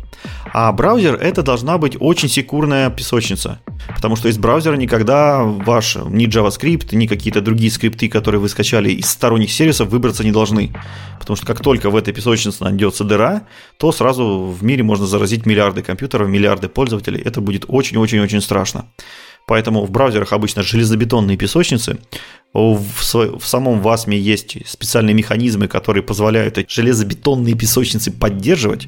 Ну, то есть это штука, которая изначально проектировалась именно для того, чтобы секурно запускаться в песочницах. Ну и это как раз то, что нужно для докера, по большому счету. Ну или для чего-то, что может заменить докер. Только более, ну, не да, знаю, так... легковесное, что ли. А, вот, вот эта возможность запускаться в неком контейнере, который может быть ограничен по ресурсам, который обязательно ограничен по секьюрности а, и который распространяется в виде какого-то межплатформенного формата, о котором вы тоже не должны задумываться, там, под какую архитектуру его скомпилить. Кажется, что это прекрасная замена контейнерам. А, более того, если вы используете Kubernetes, то под Kubernetes уже есть специальное расширение, которое позволяет вам запускать не контейнеры, а именно вот эти WASM файлы именно как вот обычный, обычный докер-контейнер, как, как э, в обычных ваших приложениях. Прекрасно. Ну, в общем, посмотрим, куда это все сдвинется. Кажется, что в ближайшее время... Ну, я пока не слышал о таком широком распространении этой техники, назовем это так, но действительно потихонечку появляются всякие плагины и поддержка этого дела. Так что, может быть, мы увидим переход с докер-контейнеров на WASM контейнер или как их там назовут. Но, а давай... также, смотри, можно дойти до операционной системы, которая ничего не умеет, кроме как интерпретировать WASM, который запускать WASM. Теперь можно на WASM записать операционную систему, все модули расширения, все плагины, все программы, писать под ней. У тебя автоматически получится, все программы будут изолированными, будут мега-секьюрными, и очень сложно будет под такую штуку писать вирусы, например. В общем, эта дорожка может привести нас очень далеко. Ну, посмотрим, как, как далеко и как быстро она нас туда приведет. Пойдем еще в одну тему. У нас эм, давно достаточно лежит в бэклоге статья от э, Маони, главного архитектора Garbage коллектора в .NET, и наконец-таки мы до нее добрались. И статья эта продолжает цикл довольно редких статей от Маони про Garbage Collector, и раскрывает, куда же немножко они двигаются, точнее, немножко раскрывают, куда они двигаются или планируют двигаться. Напомню, что в шестом .NET появились и в седьмом уже были официально включены так называемые регионы вместо сегментов, то есть Garbage Collector у нас работал раньше на сегментах.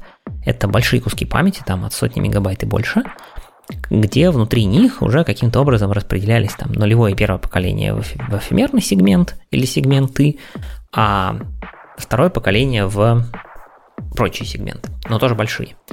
А в какой-то момент было принято решение, что мы переходим на регионы, это уже более маленькие объем, ну, скажем так, блоки памяти по 4 мегабайта или около того, которые можно свободно переиспользовать между разными сегментами. И одна из целей это была возможность э, декоммитить какое-то количество памяти, но также это открывает некоторые возможности более правильной оптимизации, более интересных, так скажем, оптимизаций с точки зрения того, как мы работаем вообще с памятью не только с точки зрения garbage collect, а вообще работаем с памятью. И одна из оптимизаций как раз-таки описана в этой статье, называется она более точные write barriers.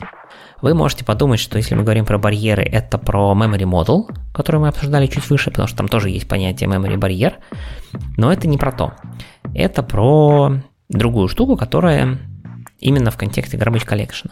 Представьте себе, что у вас есть некоторое ну, поле в каком-то объекте, назовем его field, и новый объект, object, который вы присваиваете в это поле.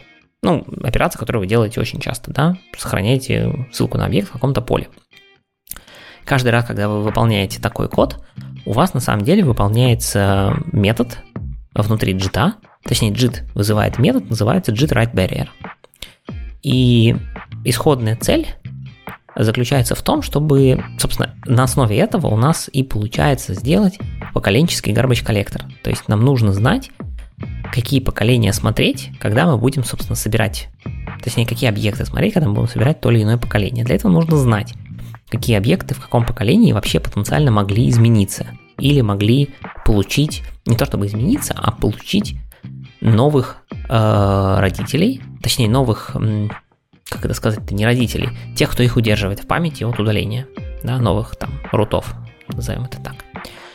Если вы читали книжку Конрада Кокоса или слушали какой-то из наших подкастов из древних, где мы хоть что-то описывали про Garbage Collector, вы, может быть, знаете такой термин, как card table. Это, грубо говоря, некоторая такая масочка по всему адресному пространству памяти, где одному битику соответствует некоторое количество килобайт в памяти, и если вот такое присвоение меняет хоть какой-то объект в этом регионе памяти, то в картейбле этот битик проставляется в единичку, это значит, что когда сработает следующий garbage коллектор, он знает, в какие регионы памяти нужно посмотреть на предмет появившихся новых ссылок на объекты.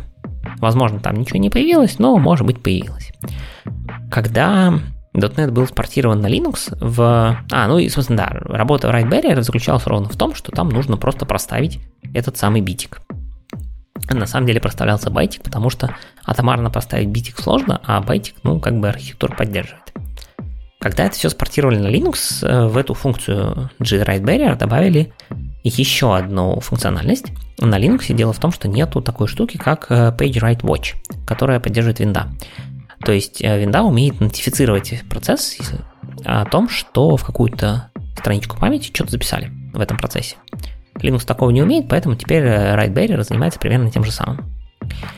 И в случае с сегментами у этой функции barrier была следующая задача. Значит, во-первых, нужно было понять, а пишем ли мы э, куда-то в heap, или, может быть, мы присваиваем, не знаю, в поле структуры, которая лежит на стейке, и тогда нам не надо ничего добавлять ни в какой card потому что, ну, стейк у нас по дефолту будет и так root, и мы его в любом случае будем просматривать при сборке мусора, и тогда ничего писать никуда не надо. Для того, чтобы понять, Э, если это ссылка в хипе, ну, ссылка, куда мы пишем, она в хипе или не в хипе, для сегментов было просто. Сегменты, они большие, у каждого есть начало и конец. Особенно для эфемерного сегмента все просто в Workstation GT он вообще один, и поэтому у вас есть, по сути, два адреса. Начало сегмента и конец сегмента. Сравнили адрес, куда мы пишем с этими двумя, и точно поняли, мы попадаем в эфемерный сегмент или не попадаем. С серверным GC все сложнее – потому что там есть несколько эфемерных сегментов, поэтому там была другая логика, там э, card он обновлялся вообще безусловно. Если мы дернули какой-то кусочек памяти, и он, и он не на стеке, то мы считаем, что он в хипе и обновляем. Вот. В седьмом дотнете вот эти write barrier стали гораздо более точными, потому что у нас есть регионы. Региончики, они маленькие, они могут быть раскиданы где угодно. Между ними могут быть какие-то дырки. И поэтому мы не можем себе позволить просто так считать, что вообще все это хип, потому что регионов много. И ну, они не такие последовательные, и, может быть, э, их будет слишком много, и они будут раскиданы слишком далеко по виртуальной памяти. И самое главное, что каждый регион может быть, вообще говоря, в любом поколении. У нас теперь нету такой строгой последовательности. Для регионов у нас хранится так называемый Generation Info Map. Это некоторая, ну, словарик, карта того, какому поколению соответствует какой регион. Она хранится достаточно компактно, потому что в отличие от Card где, по-моему, на один бит требовалось около... В смысле, один бит описывал, по-моему, странички то ли по 4, то ли по 16 килобайт. Ну, не странички, а регионы памяти. Здесь у нас э, один регион это 4 мегабайта как минимум. И поэтому количество битов для описания того, в каком поколении этот регион находится, ну, нужно гораздо меньше. А Microsoft утверждает, что настолько мало, что, в принципе, эта информация частенько попадает нормально в кэш проца и там хранится. Поэтому сейчас, вот, собственно, после этой оптимизации, алгоритм теперь выглядит следующим образом. Того, что делает, того, что эмитит JIT, по сути, да, вызов вот этой функции JIT Write Barrier, И она делает теперь следующую штуку. Сначала мы берем э, номер поколения того, куда мы пишем. То есть того адреса, куда мы пишем по вот этому Generation Info Map. Это быстрая и простая операция. Если это нулевое поколение, вообще ничего делать не надо. То есть мы сохранили ссылку на объект в объект нулевого поколения. И объекты нулевого поколения мы в любом случае будем просматривать при следующей фазе сборки мусора, поэтому ничего дополнительно отмечать не надо. Если мы, если же это все-таки не объект нулевого поколения, а там первого или второго, то может быть мы сделали следующее. Может быть мы свежесозданный объект, который сейчас живет в нулевом поколении, ссылку на него положили в какой-нибудь долгоживущий объект. И это значит, что когда мы будем собирать нулевое поколение, нужно не забыть проверить в качестве рутов еще и те объекты, которые мы затронули в более старших поколениях, потому что иначе, если мы их не посмотрим, то мы не найдем ссылок на этот новый объект в нулевом поколении и его соберем. Будет плохо. Поэтому мы берем и выясняем, собственно, поколение того объекта, который мы присваиваем. Возможно, оно нулевое, возможно, первое, возможно, второе. Если поколение объекта, который мы присваиваем, больше либо такое же, чем поколение филда, в которое мы его присваиваем, то делать ничего не надо. То есть мы положили ссылку на более старший объект, ссылку в более новый объект. Ничего страшного, все нормально.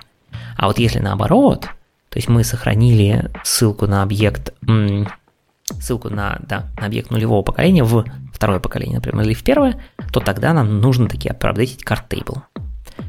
В результате получается из этого алгоритма, что мы гораздо реже обновляем card table, а, особенно в случае с сервер GC, потому что раньше мы это делали безусловно, и в результате, когда у нас наступает фаза э, сборки мусора, mark phase, да, когда мы пробегаемся по всем объектам и размечаем, кого удалить, кого не удалять. Эта фаза протекает гораздо быстрее, потому что нам нужно просмотреть гораздо меньше объектов. Потому что CardTable, собственно, используется как источник того, сколько нам посмотреть. Более того, после некоторых экспериментов Microsoft пришли к выводу, что на самом деле несмотря на то, что вроде как архитектура у нас подер... атомарно, по сути, мы можем поставить только байт, мы не можем атомарно поставить бит. Но фактически Microsoft теперь ставит бит, то есть она атомарно ставит байт, изменяя в нем один бит. То есть технически, если два конкурирующих потока да, будут э, проставлять один и тот же байт в card table е, пытаясь поставить разные биты, то кто-то из них победит, второму придется делать лишний заход на, на простановку. То есть технически может быть больше contention, но фактически эксперименты показали, что не так все плохо и можно ставить биты. Эксперименты, собственно, показали, что с, если мы ставим вот этот с новым write barrier, на, но который все еще делает байты, ставит байты в картейбле, мы получаем ускорение GC примерно на 18% за счет как бы, многих вещей, но вот в том числе за счет этого, за счет э, того, что у нас теперь новый write barrier, и он пишет меньше данных, меньше картейблов обновляет. Если же мы проставляем биты write barrier, то мы улучшаем не на 18%, а аж на 25%. То есть еще 7% дополнительно добавляем. Ну, это, конечно, э, не бесплатно, то есть э, JIT Write Barrier, соответственно, тратит чуть больше времени потенциально на это, но Рекомендация Microsoft говорит следующее. Поскольку мы изменили, ну, в общем-то, ключевую, одну из ключевых функций, одну из функций внутри, внутрянки, понятное дело, которая используется очень часто, на каждое присвоение вызывается JIT Write Barrier. И вам нужно понять вообще в новом .NET 7, когда вы запустите ваше приложение, посмотреть, нет ли у вас регрессии из-за этого. Технически она может быть. И рекомендация Microsoft проста. Если вы видите, что JIT Write Barrier в вашем профайлинге вылез больше, чем там на 1%, это как бы плохо, и, скорее всего, это регрессия. Обычно она должна быть меньше, чем 1% времени, а, ну, по факту еще ниже. Если вдруг что-то произошло, и это действительно для вас регресс, для вашего приложения, ну, понятно, сообщите Microsoft.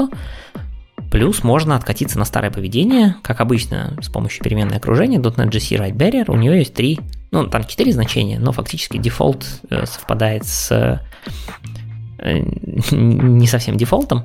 Короче, там можно сказать дефолт, можно сказать, используйте новую write barrier с битиками. Это одно и то же.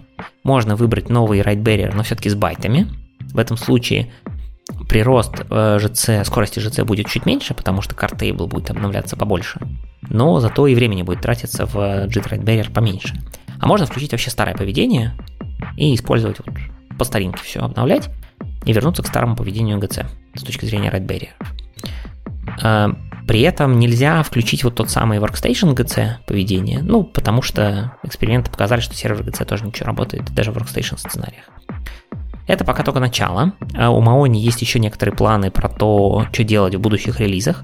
Так что, скорее всего, мы увидим еще больше изменений вокруг garbage коллектора, и они, возможно, будут настолько тонкими, что мы, с одной стороны, ну, 25% прироста скорости в GC это, в принципе, неплохо, четверть. Это прям круто. Сравните с, с изменениями там Android Startup Time, да, где было там 7, 6-7%. 25 это круто, причем в той вещи, которая работает прям всегда в вашем приложении. Но с другой стороны, они уже настолько low-level, что иногда ну, довольно сложно разобраться и понять, что же там такое сделали и насколько это заэффектит ваше приложение. Так что смотрите внимательно, смотрите внимательно за статьями Маони, потому что, как правило, большие изменения выходят, э, когда большие изменения выходят, она пишет какую-нибудь полезную статью на эту тему. Ну и каждый раз меняя рантайм, проверяйте, что случилось, что изменилось в вашем приложении и как оно теперь себя ведет. Да, наверное, могут быть ситуации, когда это еще будет и хуже себя вести ваше приложение. Ну, Microsoft старается тестировать, у них огромное количество так называемых и внутренних, и first э, tier клиентов, и э, много кого другого, и рантаймы они, ну, количество превьюшек вкладываемое достаточно велико, и поэтому много кто успевает что попробовать, какие-то косяки собрать. Но практика показывает, что вот ошибки такого рода, ну, в смысле, что изменения в таких компонентах типа GC или JITA, они иногда стреляют на каких-то, ну, совсем экстремальных корнер-кейсов, которые может не быть в большинстве проектов, а именно в вашем он попадется. Интересный эффект, эффект получается. Я вот заметил, что почему-то мне кажется, что в последнее время очень много меняется JIT, и очень часто меняется JIT. Или это, наверное, только потому, что Майо не начал об этом писать, а до этого мы просто не знали, как он меняется. Ну, Маони про JIT, кстати, не пишет. Про JIT мы максимум узнаем из э, ну, не знаю, из профильных чатиков, назовем это так, или если действительно появляются какие-то там а, твиты от Егора Богатого и так далее. То есть... Да, я перепутал, конечно же, про ГЦ. Да, мне почему-то раньше казалось, что ГЦ вот где-то до .NET 3.1 он вообще не двигался никуда и никак. Ну, возможно, как раз там а, как, как говорила Маони, когда мы с ней общались, на самом деле, она говорила, что там проводилась некоторая работа по, ну, назовем это внутреннему рефакторингу, чтобы это не было монолитным ЦПП, да, это было хоть как-то поддерживаем, потому что там все-таки команда работает, там не она одна работает над этим. И во-вторых, я так понимаю, что вся эта затея с регионами и прочее, она требовала некоторой, ну, скажем так, серьезной подготовки и обкатки, поэтому, видимо, в релизных вещах мы этого ничего не видели, потому что это все было под капотом и пока там в экспериментальных ветках. Э, ну хорошо, как ты думаешь, после такой хардкорного ГЦ перейти к философскому рефакторингу, это нормальная тема будет? Нормально? Да, нормально. Мы всегда переходим как-то непонятно куда чего. А, просто берем следующую тему в списке и про нее рассказываем, поэтому валяй. То есть ты думаешь, никакой логики повествования от нас уже слушатели не ждут? У нас новостной подкаст, мы это а теперь новости философии. Давай. Отлично. Ну, главный философ в нашей области это, безусловно, Марк Симон. Хочется посмотреть на еще одну интересную его статью. И в этой статье он рассуждает, а нужно ли просить э, менеджеров э, разрешения или времени на рефакторинг. Игорь, ты вот как думаешь, на рефакторинг надо время отдельно выпрашивать? Выпрашивать, наверное. Ну, вопрос такой формулировки меня немножко ставит в тупик. Если вы видите, что нужно рефакторить, то, ну, вы, ну да, наверное, надо выпрашивать. Просто мне непонятна терминология выпрашивать. То есть, типа, а если не дадут, Обыч, обычно у тебя стоит как бы выбор или сделать э, фичу супер нужную бизнесу, или все-таки потратить какое-то время фичу отодвинуть, но сделать рефакторинг и это гипотетически улучшит в будущем жизнь неким абстрактным разработчикам. А фича, она уже здесь, она как бы полезная, она баблу может принести все такое.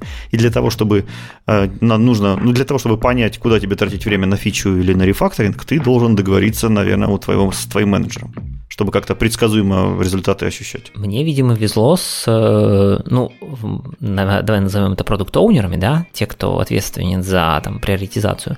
У нас всегда была некоторая договоренность, ну, условно, где-то формальная, где-то неформальная, про то, что какое-то время, то есть э, все хотелки по рефакторингу, да, те или иные, которые возникают у команды, либо просто возникают, либо из-за того, что мы там нашли какой-то э, проблему в рантайме, либо просто кто-то прочитал статью какую-нибудь или послушал подкаст, они все тоже скидывались в общий бэклог и приоритизировались, ну, условно говоря, наравне. То есть понятно, что приоритет все-таки за бизнес-фичами, но какое-то время у нас всегда находилось практически на всех проектах, где я работал, на то, чтобы хоть какой-то рефакторинг ну, делать ну, в э, общем порядке. Угу. Ну, вот смотри, с Марком произошла примерно такая же история. Рассказываю вкратце. А, в общем, работал он над одним проектом, и там понадобился срочный рефакторинг. Там был какой-то технический долг, этот тот долг был такой большой и концептуальный, э, и нужно было засесть и отрефакторить. Он точно так же обратился к менеджеру, говорит, чувак, надо. А менеджер сказал, да, хорошо, без проблем, раз уж надо, давайте делать. И он засел за рефакторинг. После того, как через неделю проект все еще не компилировался, менеджер позвал его в сторонку и ласково намекнул, что как бы я немножко не удовлетворен, сложив все текущие ситуации. Потому что как бы бизнес-фичи пилить надо, у нас все стоит, потому что проект развален, ничего не компилируется, и когда это будет работать, непонятно. А развален, ясное дело, в мастер-ветке. Он не в мастер-ветке развален, но так как эта фича была мега фундаментальная, она затрагивала практически абсолютно все, поэтому если бы мастер-ветка ушла далеко, то меж был бы очень, очень сложно. И надо разваливать поэтому, заново говоря, мастер. Да. Практически. Окей. А, вот. И как раз ситуация очень неприятная. Э, Марк сел, подумал, как э, поступать в будущем и как выйти из подобных ситуаций, и придумал нам вот такую прекрасную статейку, которую мы э, с вами предлагаю рассмотреть. Итак, прежде всего, он сделал э, вывод, что никогда не нужно менеджеров спрашивать разрешения о том, проводить рефакторинг или не проводить рефакторинг. Более того, он никогда больше так не делал, то есть не спрашивал менеджеров. А самая главная причина, почему он менеджеров не спрашивал, потому что он никогда не, э, не вписывался в такие задачи, где нужно было делать рефакторинг очень-очень долго. И в момент этого рефакторинга, возможно, возможно разваливался код. В общем, э, и вот каким образом он пришел к такой позиции, что он избежал таких больших рефакторингов с развалением кода, он пытается нам в статье объяснить. Прежде всего, здесь он упоминает о нескольких стратегиях. Во-первых, это известная стратегия душитель, которая называется Strangler. Это э, тоже известная такая штука, она помогает вам мигрировать ваш код на новый API и в то же самое время э, старый API оставлять на месте. То есть параллельно должны работать оба API. И постепенно нового кода появляется больше, а старого кода должно появляться меньше. И старый код должен постепенно исчезать. Таким образом, новый код э, постепенно душит старый код. Также очень полезна в этом случае такая штука, как фичи-флаги. Когда вы закрываете какой-то блок исполнения с помощью специального флага, и все э, ваши нововведения, все ваши изменения, они относятся только к тем блокам, которые закрыты с помощью этого фичи-флага, и, и, а старое поведение остается за фичи-флагом. Это позволяет вам, вот эти два подхода позволяют вам беспрепятственно, например, мержить в мастер, как уже было предложено выше, и при этом не ломать текущую совместимость. То есть, чтобы текущий код, который уже выполнялся, тестировал и на который рассчитывает бизнес-фичи, он продолжал исполняться. И вы при этом можете постепенно добавлять какие-то новые кусочки. То есть, основная идея этого подхода – это в том, что двигаться нужно маленькими шагами. Ни в коем случае не нужно допускать, чтобы вы на неделю уходили в рефакторинг, разваливали там все, и, может быть, к какому-то моменту оно как-нибудь заработает. Нет, такой подход не работает. Работает только подход, когда вы делаете все маленькими шагами. Более того, э, вот этот определенный скилл рефакторинга и рефакторинга маленькими шагами – это специальная наука. Про нее написано множество книг. Нельзя не упомянуть здесь книгу Мартина Фаулера про рефакторинг. В общем, это большая наука, у которой есть свои подходы, свои шаблоны проектирования, свои тесты и много-много всего интересного. Поэтому, если вы чувствуете, что не владеете этой техникой, ее нужно целенаправленно осваивать. Не надейтесь на то, что у вас оно может получиться само собой. Такие, конечно, самородки тоже есть, но мы как бы за правильный учебный подход. А, так, давайте теперь разберем немножко конкретных примерчиков. Как, как это может работать на практике? А, во-первых, э, часто задаются вопросом, а когда рефакторить? То есть нужно ли откладывать это на конец итерации, нужно ли откладывать это в отдельные таски, э, потом, чтобы их, э, опять же, предлагать на рассмотрение управляющему менеджеру, продукт оунеру или еще каким-то образом, то есть когда выделять время для рефакторинга. Правильный ответ – всегда. Рефакторить нужно безотлагательно, ежесекундно, как вы, как, как тогда же, когда вы пишете код. Даже существует такое правило, которое звучит следующим образом. Сначала сделай, чтобы оно работало, а потом сделай это правильным. Что это означает? Что сначала вы, когда делаете любую фичу, первым этапом добейтесь для того, чтобы она выполняла свои прямые обязанности, на которые вы рассчитываете. После того, как вы это сделали, уже нужно переходить ко второй фазе, фазе рефакторинга. То есть тогда вы уже причесываете эту штучку, делаете там красивый API, может быть, пишете документацию, может, еще как, э, как-нибудь ее облагораживаете. В общем, четко делите две эти фазы. Как только вы начнете делить, вы попробуйте, попробуйте себя в голове представить, а сколько времени будет занимать та или иная фаза. Э, например, 50% на разработку, 50% на рефакторинг. Ну или вдруг 30% на разработку и 70% на рефакторинг. Скорее всего, это не так. Скорее всего, основное время у вас потратится именно на разработку фичи, на проработку идеи, на интеграцию с существующим кодом, на тесты, еще на что-то. И обычно на рефакторинг, то есть вот это наконечное, при, наконечное причесывание, у вас будет уходить не более 10% всего этого общего времени. Как показала практика Марка, это именно так. А, а если уходит меньше 10%, то здесь нет никакого смысла спрашивать менеджера разрешения. Это как раз э, та штука, которую легче просто сделать в рамках текущей таски. Для того, чтобы вас э, держать вот эту планку, чтобы все-таки на рефакторинг уходило немного времени, достаточно э, первую фазу, которая сделать, чтобы она работала, не пытаться сделать идеальной ее нужно сделать достаточно хорошей, достаточно хорошей для вашей задачи, для вашего текущего контекста и для вашей текущей интеграции. Не пытайтесь применить там сверхновые техники, засунуть сверхновые библиотеки или сделать максимальный перформанс, который только можно. Всегда есть какой-то понятный достаточный критерий. Вот эти достаточные критерии, их обычно вот и хватает для того, чтобы сделать просто, понятно и хорошо. Э, также для того, чтобы не тратить много времени на, на рефакторинг, э, придерживайтесь вполне каких-то банальных вещей, которые можно внедрять уже непосредственно на этапе разработки. Например, используйте нормальные имена. Не надо откладывать это на какой-то долгий ящик. Вам и разрабатывать легче будет. Э, старайтесь удалять дубликаты. Обязательно следите за код смелами, за вот этими запахами, которые мы много обсуждали в наших подкастах. А, держите методы маленькими, чтобы их легко можно было тестировать, управлять ими и так далее. И держите маленькую сложность. Чем больше сложность, тем у вас будет больше недопониманий, и тем больше вам придется рефакторинг и разбивать эти методы. В общем, придерживаясь таких простых правил, у вас всегда будет э, часть, которая отвечает за разработку, она всегда будет закончена и более-менее приближена к тому идеалу, который, к которому вы приступите во второй фазе, и на который, соответственно, вы не потратите много времени. Это что касается фичи, которые вы делаете новенькую. То есть у вас понятная фича, вы ее сделали, вы ее отрефакторили, и все хорошо. Но обычно тех долг и, соответственно, большой рефакторинг встречается, встречается в фичах, которые уже есть. В каких-то старых больших фичах вам, допустим, нужно а, туда что-нибудь добавить, что-нибудь изменить. Вот как подойти к этому большому куску. Здесь есть другое правило. Сначала сделайте так, чтобы изменение было легким, а потом легко сделайте это изменение. Что это значит? Это значит, когда вы приходите в какой-то большой legacy код, видите, что вам нужно добавить всего лишь какой-то маленький флажочек, но чтобы это сделать, вам нужно перелопатить огромные какие-то куски интеграции, огромные какие-то непонятные зависимости. Разделите, опять же, эту фазу на две части. В первой части вы занимаетесь подготовкой вашего кода существующего к тому, чтобы он новую фичу воспринял очень легко и просто. То есть вы, по сути, рефакторите существующий код. И вторая фаза, как только ваш код уже готов к тому, чтобы воспринять в эту новую фичу, вы ее очень легко и просто добавляете. Что у нас из этого получается? Получается, соответственно, э, что вы не тратите время на рефакторинг. Вы, грубо говоря, тратите время на имплементацию этой фичи.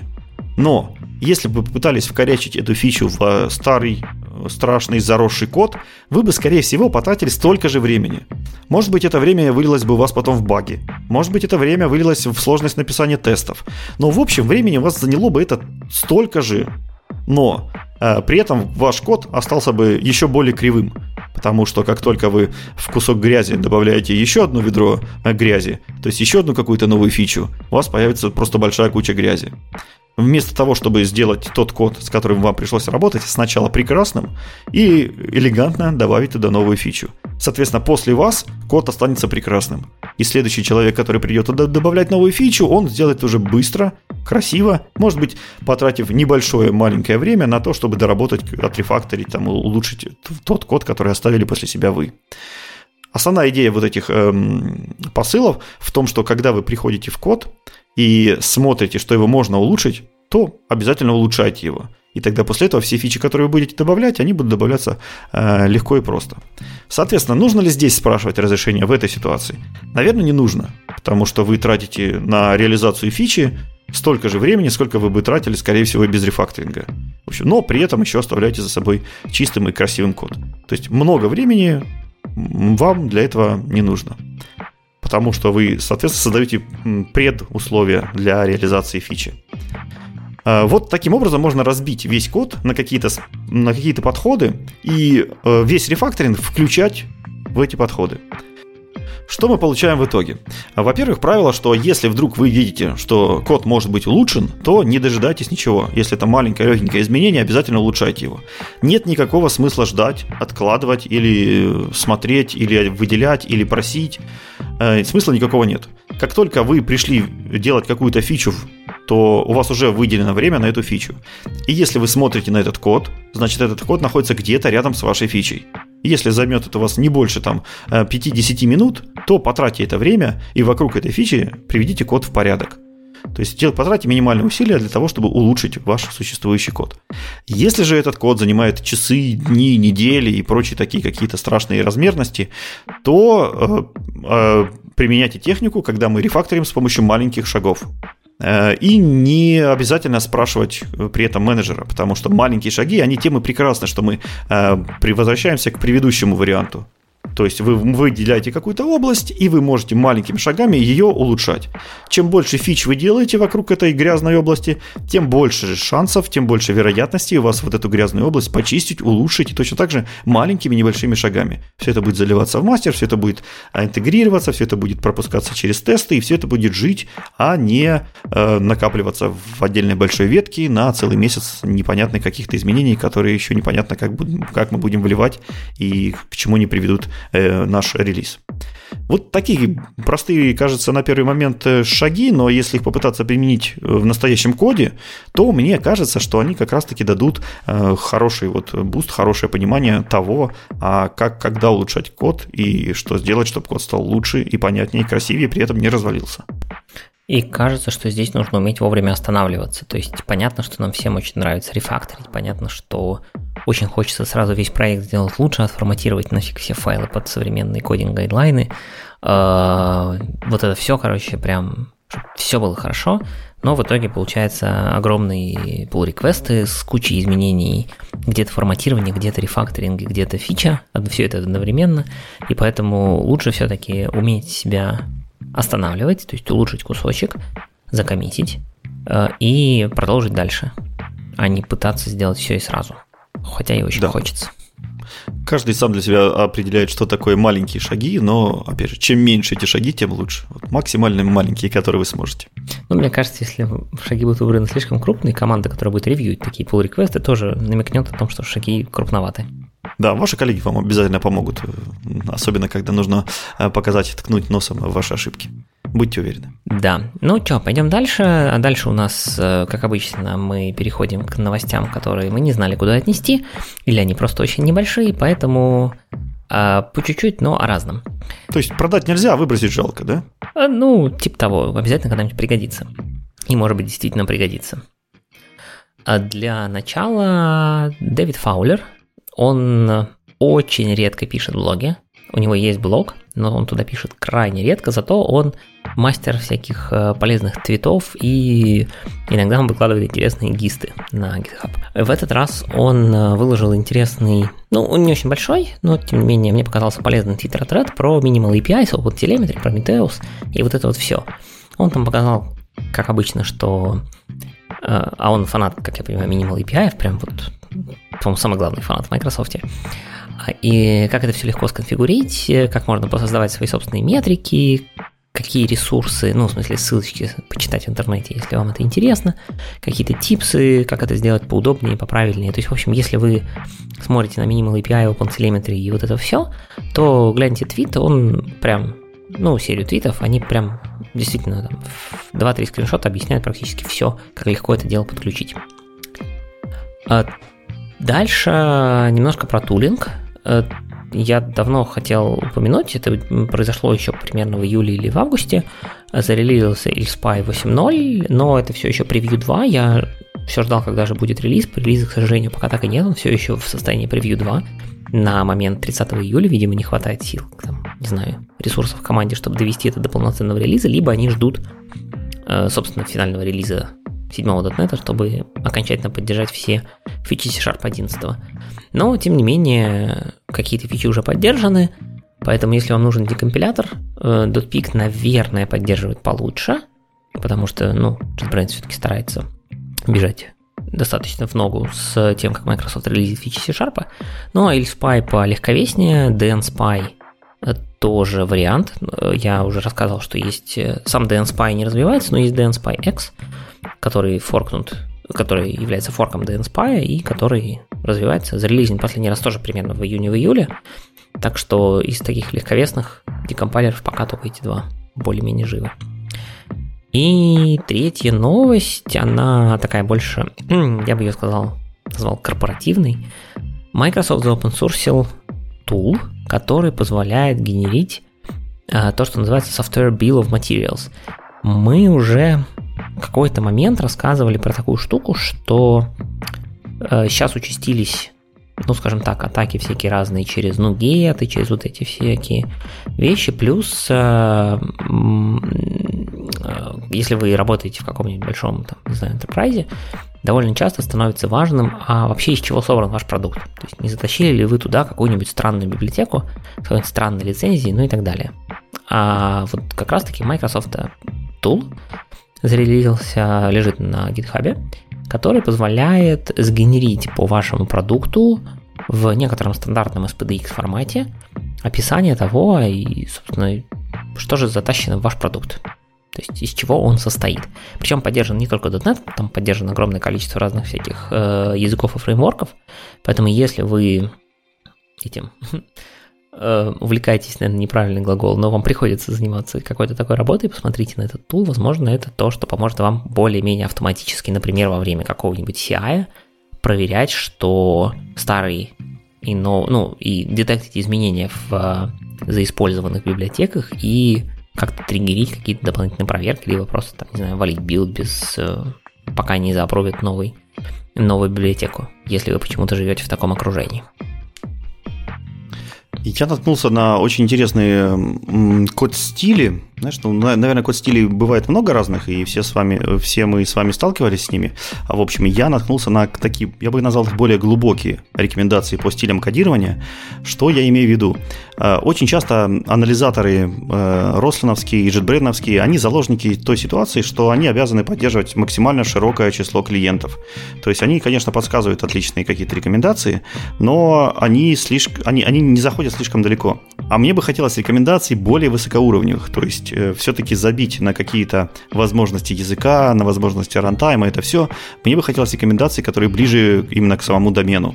И вот кажется, что я нашел прекрасный сайтик, который такие рекомендации в виде как раз-таки анализаторов и предлагает. Ну, сейчас я вам для примера расскажу. Например, что из, из методов обычно, если вы возвращаете коллекцию, то вам обычно нужно возвращать immutable коллекцию. Вот. Э, никакой решайпер вам это не подскажет, потому что, э, в принципе, никто не запретит вам возвращать хоть массив оттуда, хоть обычный лист. Но, насколько я, я сталкивался, никогда практически не нужно на практике возвращать вам какой-нибудь массив. Потому что всегда нужно возвращать редон для листы, редон для коллекции, еще что-нибудь такое. Э, э, и вот прекрасно было бы, если бы анализатор вот эти штуки все проверял. То есть, естественно, это будет, правда, не в 100% случаев, но, опять же, мы покроем 99% случаев, и это прекрасно. И вот их хотелось бы иметь. Например, э, этот анализатор может нам проверить, что элементы коллекции и также таски не могут быть нулями. То есть это тоже штука, которая язык не запрещает, так можно делать, но в любой нормальной команде Всегда есть договоренность, что так делать нельзя, так делать не надо. Это приводит к огромному числу неприятностей. И вот есть анализатор, который как раз таки работает на уровне вот этих доменов. Также он может проверять домен specific value, когда вы используете primitive obsession, то есть когда вы возвращаете строку, а вам нужен был и ISBN, например, номер, э, уникальный номер книги. Вот он точно так же может вам порекомендовать, типа оберните это в нормальный домен specific примитив и пользуйтесь им. Э, он может проверять, что когда у вас используются магические намберы, то есть магические числа, которые непонятно что значат, встречаются где-то посредине кода, и никто никогда не догадается, что это за смещение с, там, с левой стороны Луны. В общем, вот, вот подобные проверки, которые такие уже более домен-специфик, какие-то более на уровне договоренности между командами, вот там есть. И их там достаточно много. И э, этот анализатор, он работает именно не на уровне языка, а на уровне принципов. Такие как Э, принцип наименьшего удивления, принцип э, keep it simple stupid, это KISS, всем известный, Ягни, это you aren't gonna need it, э, don't repeat yourself, те же самые принципы, принципы ООП с правильным наследованием, с раскрытием каких-нибудь protected мемберов. Очень много у него есть про DDD, безусловно. В общем, вот на таких уровнях, на уровнях принципа. И вот это как раз то, чего не хватало. Идеи автор цеплял из э, Стивена МакКоннелла, Джимми Нильсона, Джереми Миллера, Дэвида Фаулера, Роберта Мартина. В основном это авторы больших таких монументальных трудов. Это книги, книги по архитектуре, по дизайну. И там как раз вот эти все принципы очень тщательно и хорошо разобраны. И как раз автор пытался отразить это все э, в анализаторах. Э, есть, естественно, несколько уровней предупреждений. Все они настраиваются с помощью editor конфига, атрибутов, директив, все как положено. Э, интересно то, что этот э, сайт, то есть вот эти описания всех э, вот этих проверок, они переведены на русский. Если вдруг как раз эти описания могут быть очень полезны для джунов, которые только учатся программировать и которые не знают, что, например, плохого в том, что вы вернули мьютабельную коллекцию из вашего метода. Вот. Часто джуны не знают хорошо английский и стесняются как бы читать английские сайты. В общем, здесь есть отличная переведенная версия, можно прямо на русском давать им ссылочки, и там подробно будет написано, что все-таки случилось. Ну и, собственно, конечно же, есть анализатор. То есть вам не нужно сверяться с этими принципами вручную, есть анализатор, который э, вы можете подключить к вашему CI или к вашей IDE, и он будет это все дело проверять. В общем, я планирую в ближайшее время попробовать и, может быть, на постояночку такой анализатор к себе подключу. Еще я наткнулся на э, библиотечку. Мне нужна была embedded, э, какой-нибудь embedded движок, э, который может э, хранить который может э, хранить данные и, соответственно, загружать данные прямо в процессе. То есть без какой-то отдельной базы данных, а прямо база данных, встроенная в процесс. И мне не очень нужен был э, SQL синтаксис, иначе я бы, скорее всего, отстранился на SQLite. Ну и даже когда берешь SQLite, сразу вспоминаешь, что там все работает через интероп, и как-то не по себе становится. Ну, вроде в 21 веке работаем, а тут опять интероп. В общем, и нагуглил внезапно какую-то интересную библиотечку, которая называется LightDB. LightDB это serverless, соответственно, вам не нужен какой-то выделенный сервак, embedded э, драйвер для базы данных, то есть он встраивается непосредственно в ваш процесс, он встраивается в виде одной единственной DLL, вы ее просто подключаете через зависимость и все, и больше ни о чем не, забудь, не заботитесь. Это NoSQL, документ Store, очень похожий по смыслу на MongoDB, у него точно такой же примитивный API, ну, примитивный в хорошем смысле этого слова, простой API. Э, э, он 100% это база данных написана на C-Sharp, у нее поддерживается полностью ACID транзакции. У, него, у нее есть хороший дата recovery. Допустим, если вы вдруг случилась ошибка в момент, э, написа... в момент записи данных, там ваше приложение почему-то кильнулось, погибло, его убили. Есть вол, Э, все в Wall пишется, потом восстанавливается, и, соответственно, данные ваши потеряться не должны. Встроенное э, шифрование, DES, AES, криптография, все на месте. Результат записывается в единственный файл на диске в базу данных наподобие SQLite. Библиотека полностью open source, лежит на GitHub, распространяется под MIT лицензией, то есть э, свободно для всех, даже для коммерческого использования. В общем, довольно прекрасно выглядит, много лайков, много комитов, мне кажется, э, должна работать хорошо, тоже у меня в планах на попробовать. Да, я ее как-то видел, мне кажется, но что-то мне NoSQL не нужен был особой в таком вот формате. Потому что если нужен, нужна реляционка, то есть э, собственно а ее как-то хватало до сих пор. EF плюс SQLite и все работает. Ну, надо будет, да, на заметку себе взять, мало ли пригодится. Ну что, все, на сегодня, я думаю, хватит. Да, кажется, пора заканчивать. Посмотрели мы на очень разные темы сегодня. Сначала обсудили три перформанс темы про EF7, про ASP.NET Core 7 и про MAUI тоже версии 7. Потом посмотрели, как вы можете добавить свой собственный HTTP глагол или HTTP метод в ASP.NET Core поддержку либо в Minimal API, либо в MVC. Не очень понятно, зачем вам это сейчас надо, но если хочется, то почему нет. Обсудили .NET Memory Model, который, которая наконец-таки будет нормально документирована, надеемся, через скором времени. Посмотрели, как вы можете запустить .NET 7 с помощью WASM на Raspberry Pi узнали, какие новые оптимизации нам принесли регионы в э, деле garbage коллектора, обсудили философию, когда рефакторить и поговорили про всякие разные мелочи, типа OpenTelemetry, ILSPI, LightDB, Coding Guidelines, ну, в общем, тоже такая солянка из э, техники и философии немножечко, потому что Coding Guideline это иногда, мне кажется, больше философия в том числе. Хотя и практические моменты, конечно, тоже есть. Примерно так, на этом будем заканчивать. Э, да, всем счастливо, слушайте и подписывайтесь, советуйте нас друзьям, распространяйте как только можно, мы будем очень счастливы. Всем пока. Всем пока.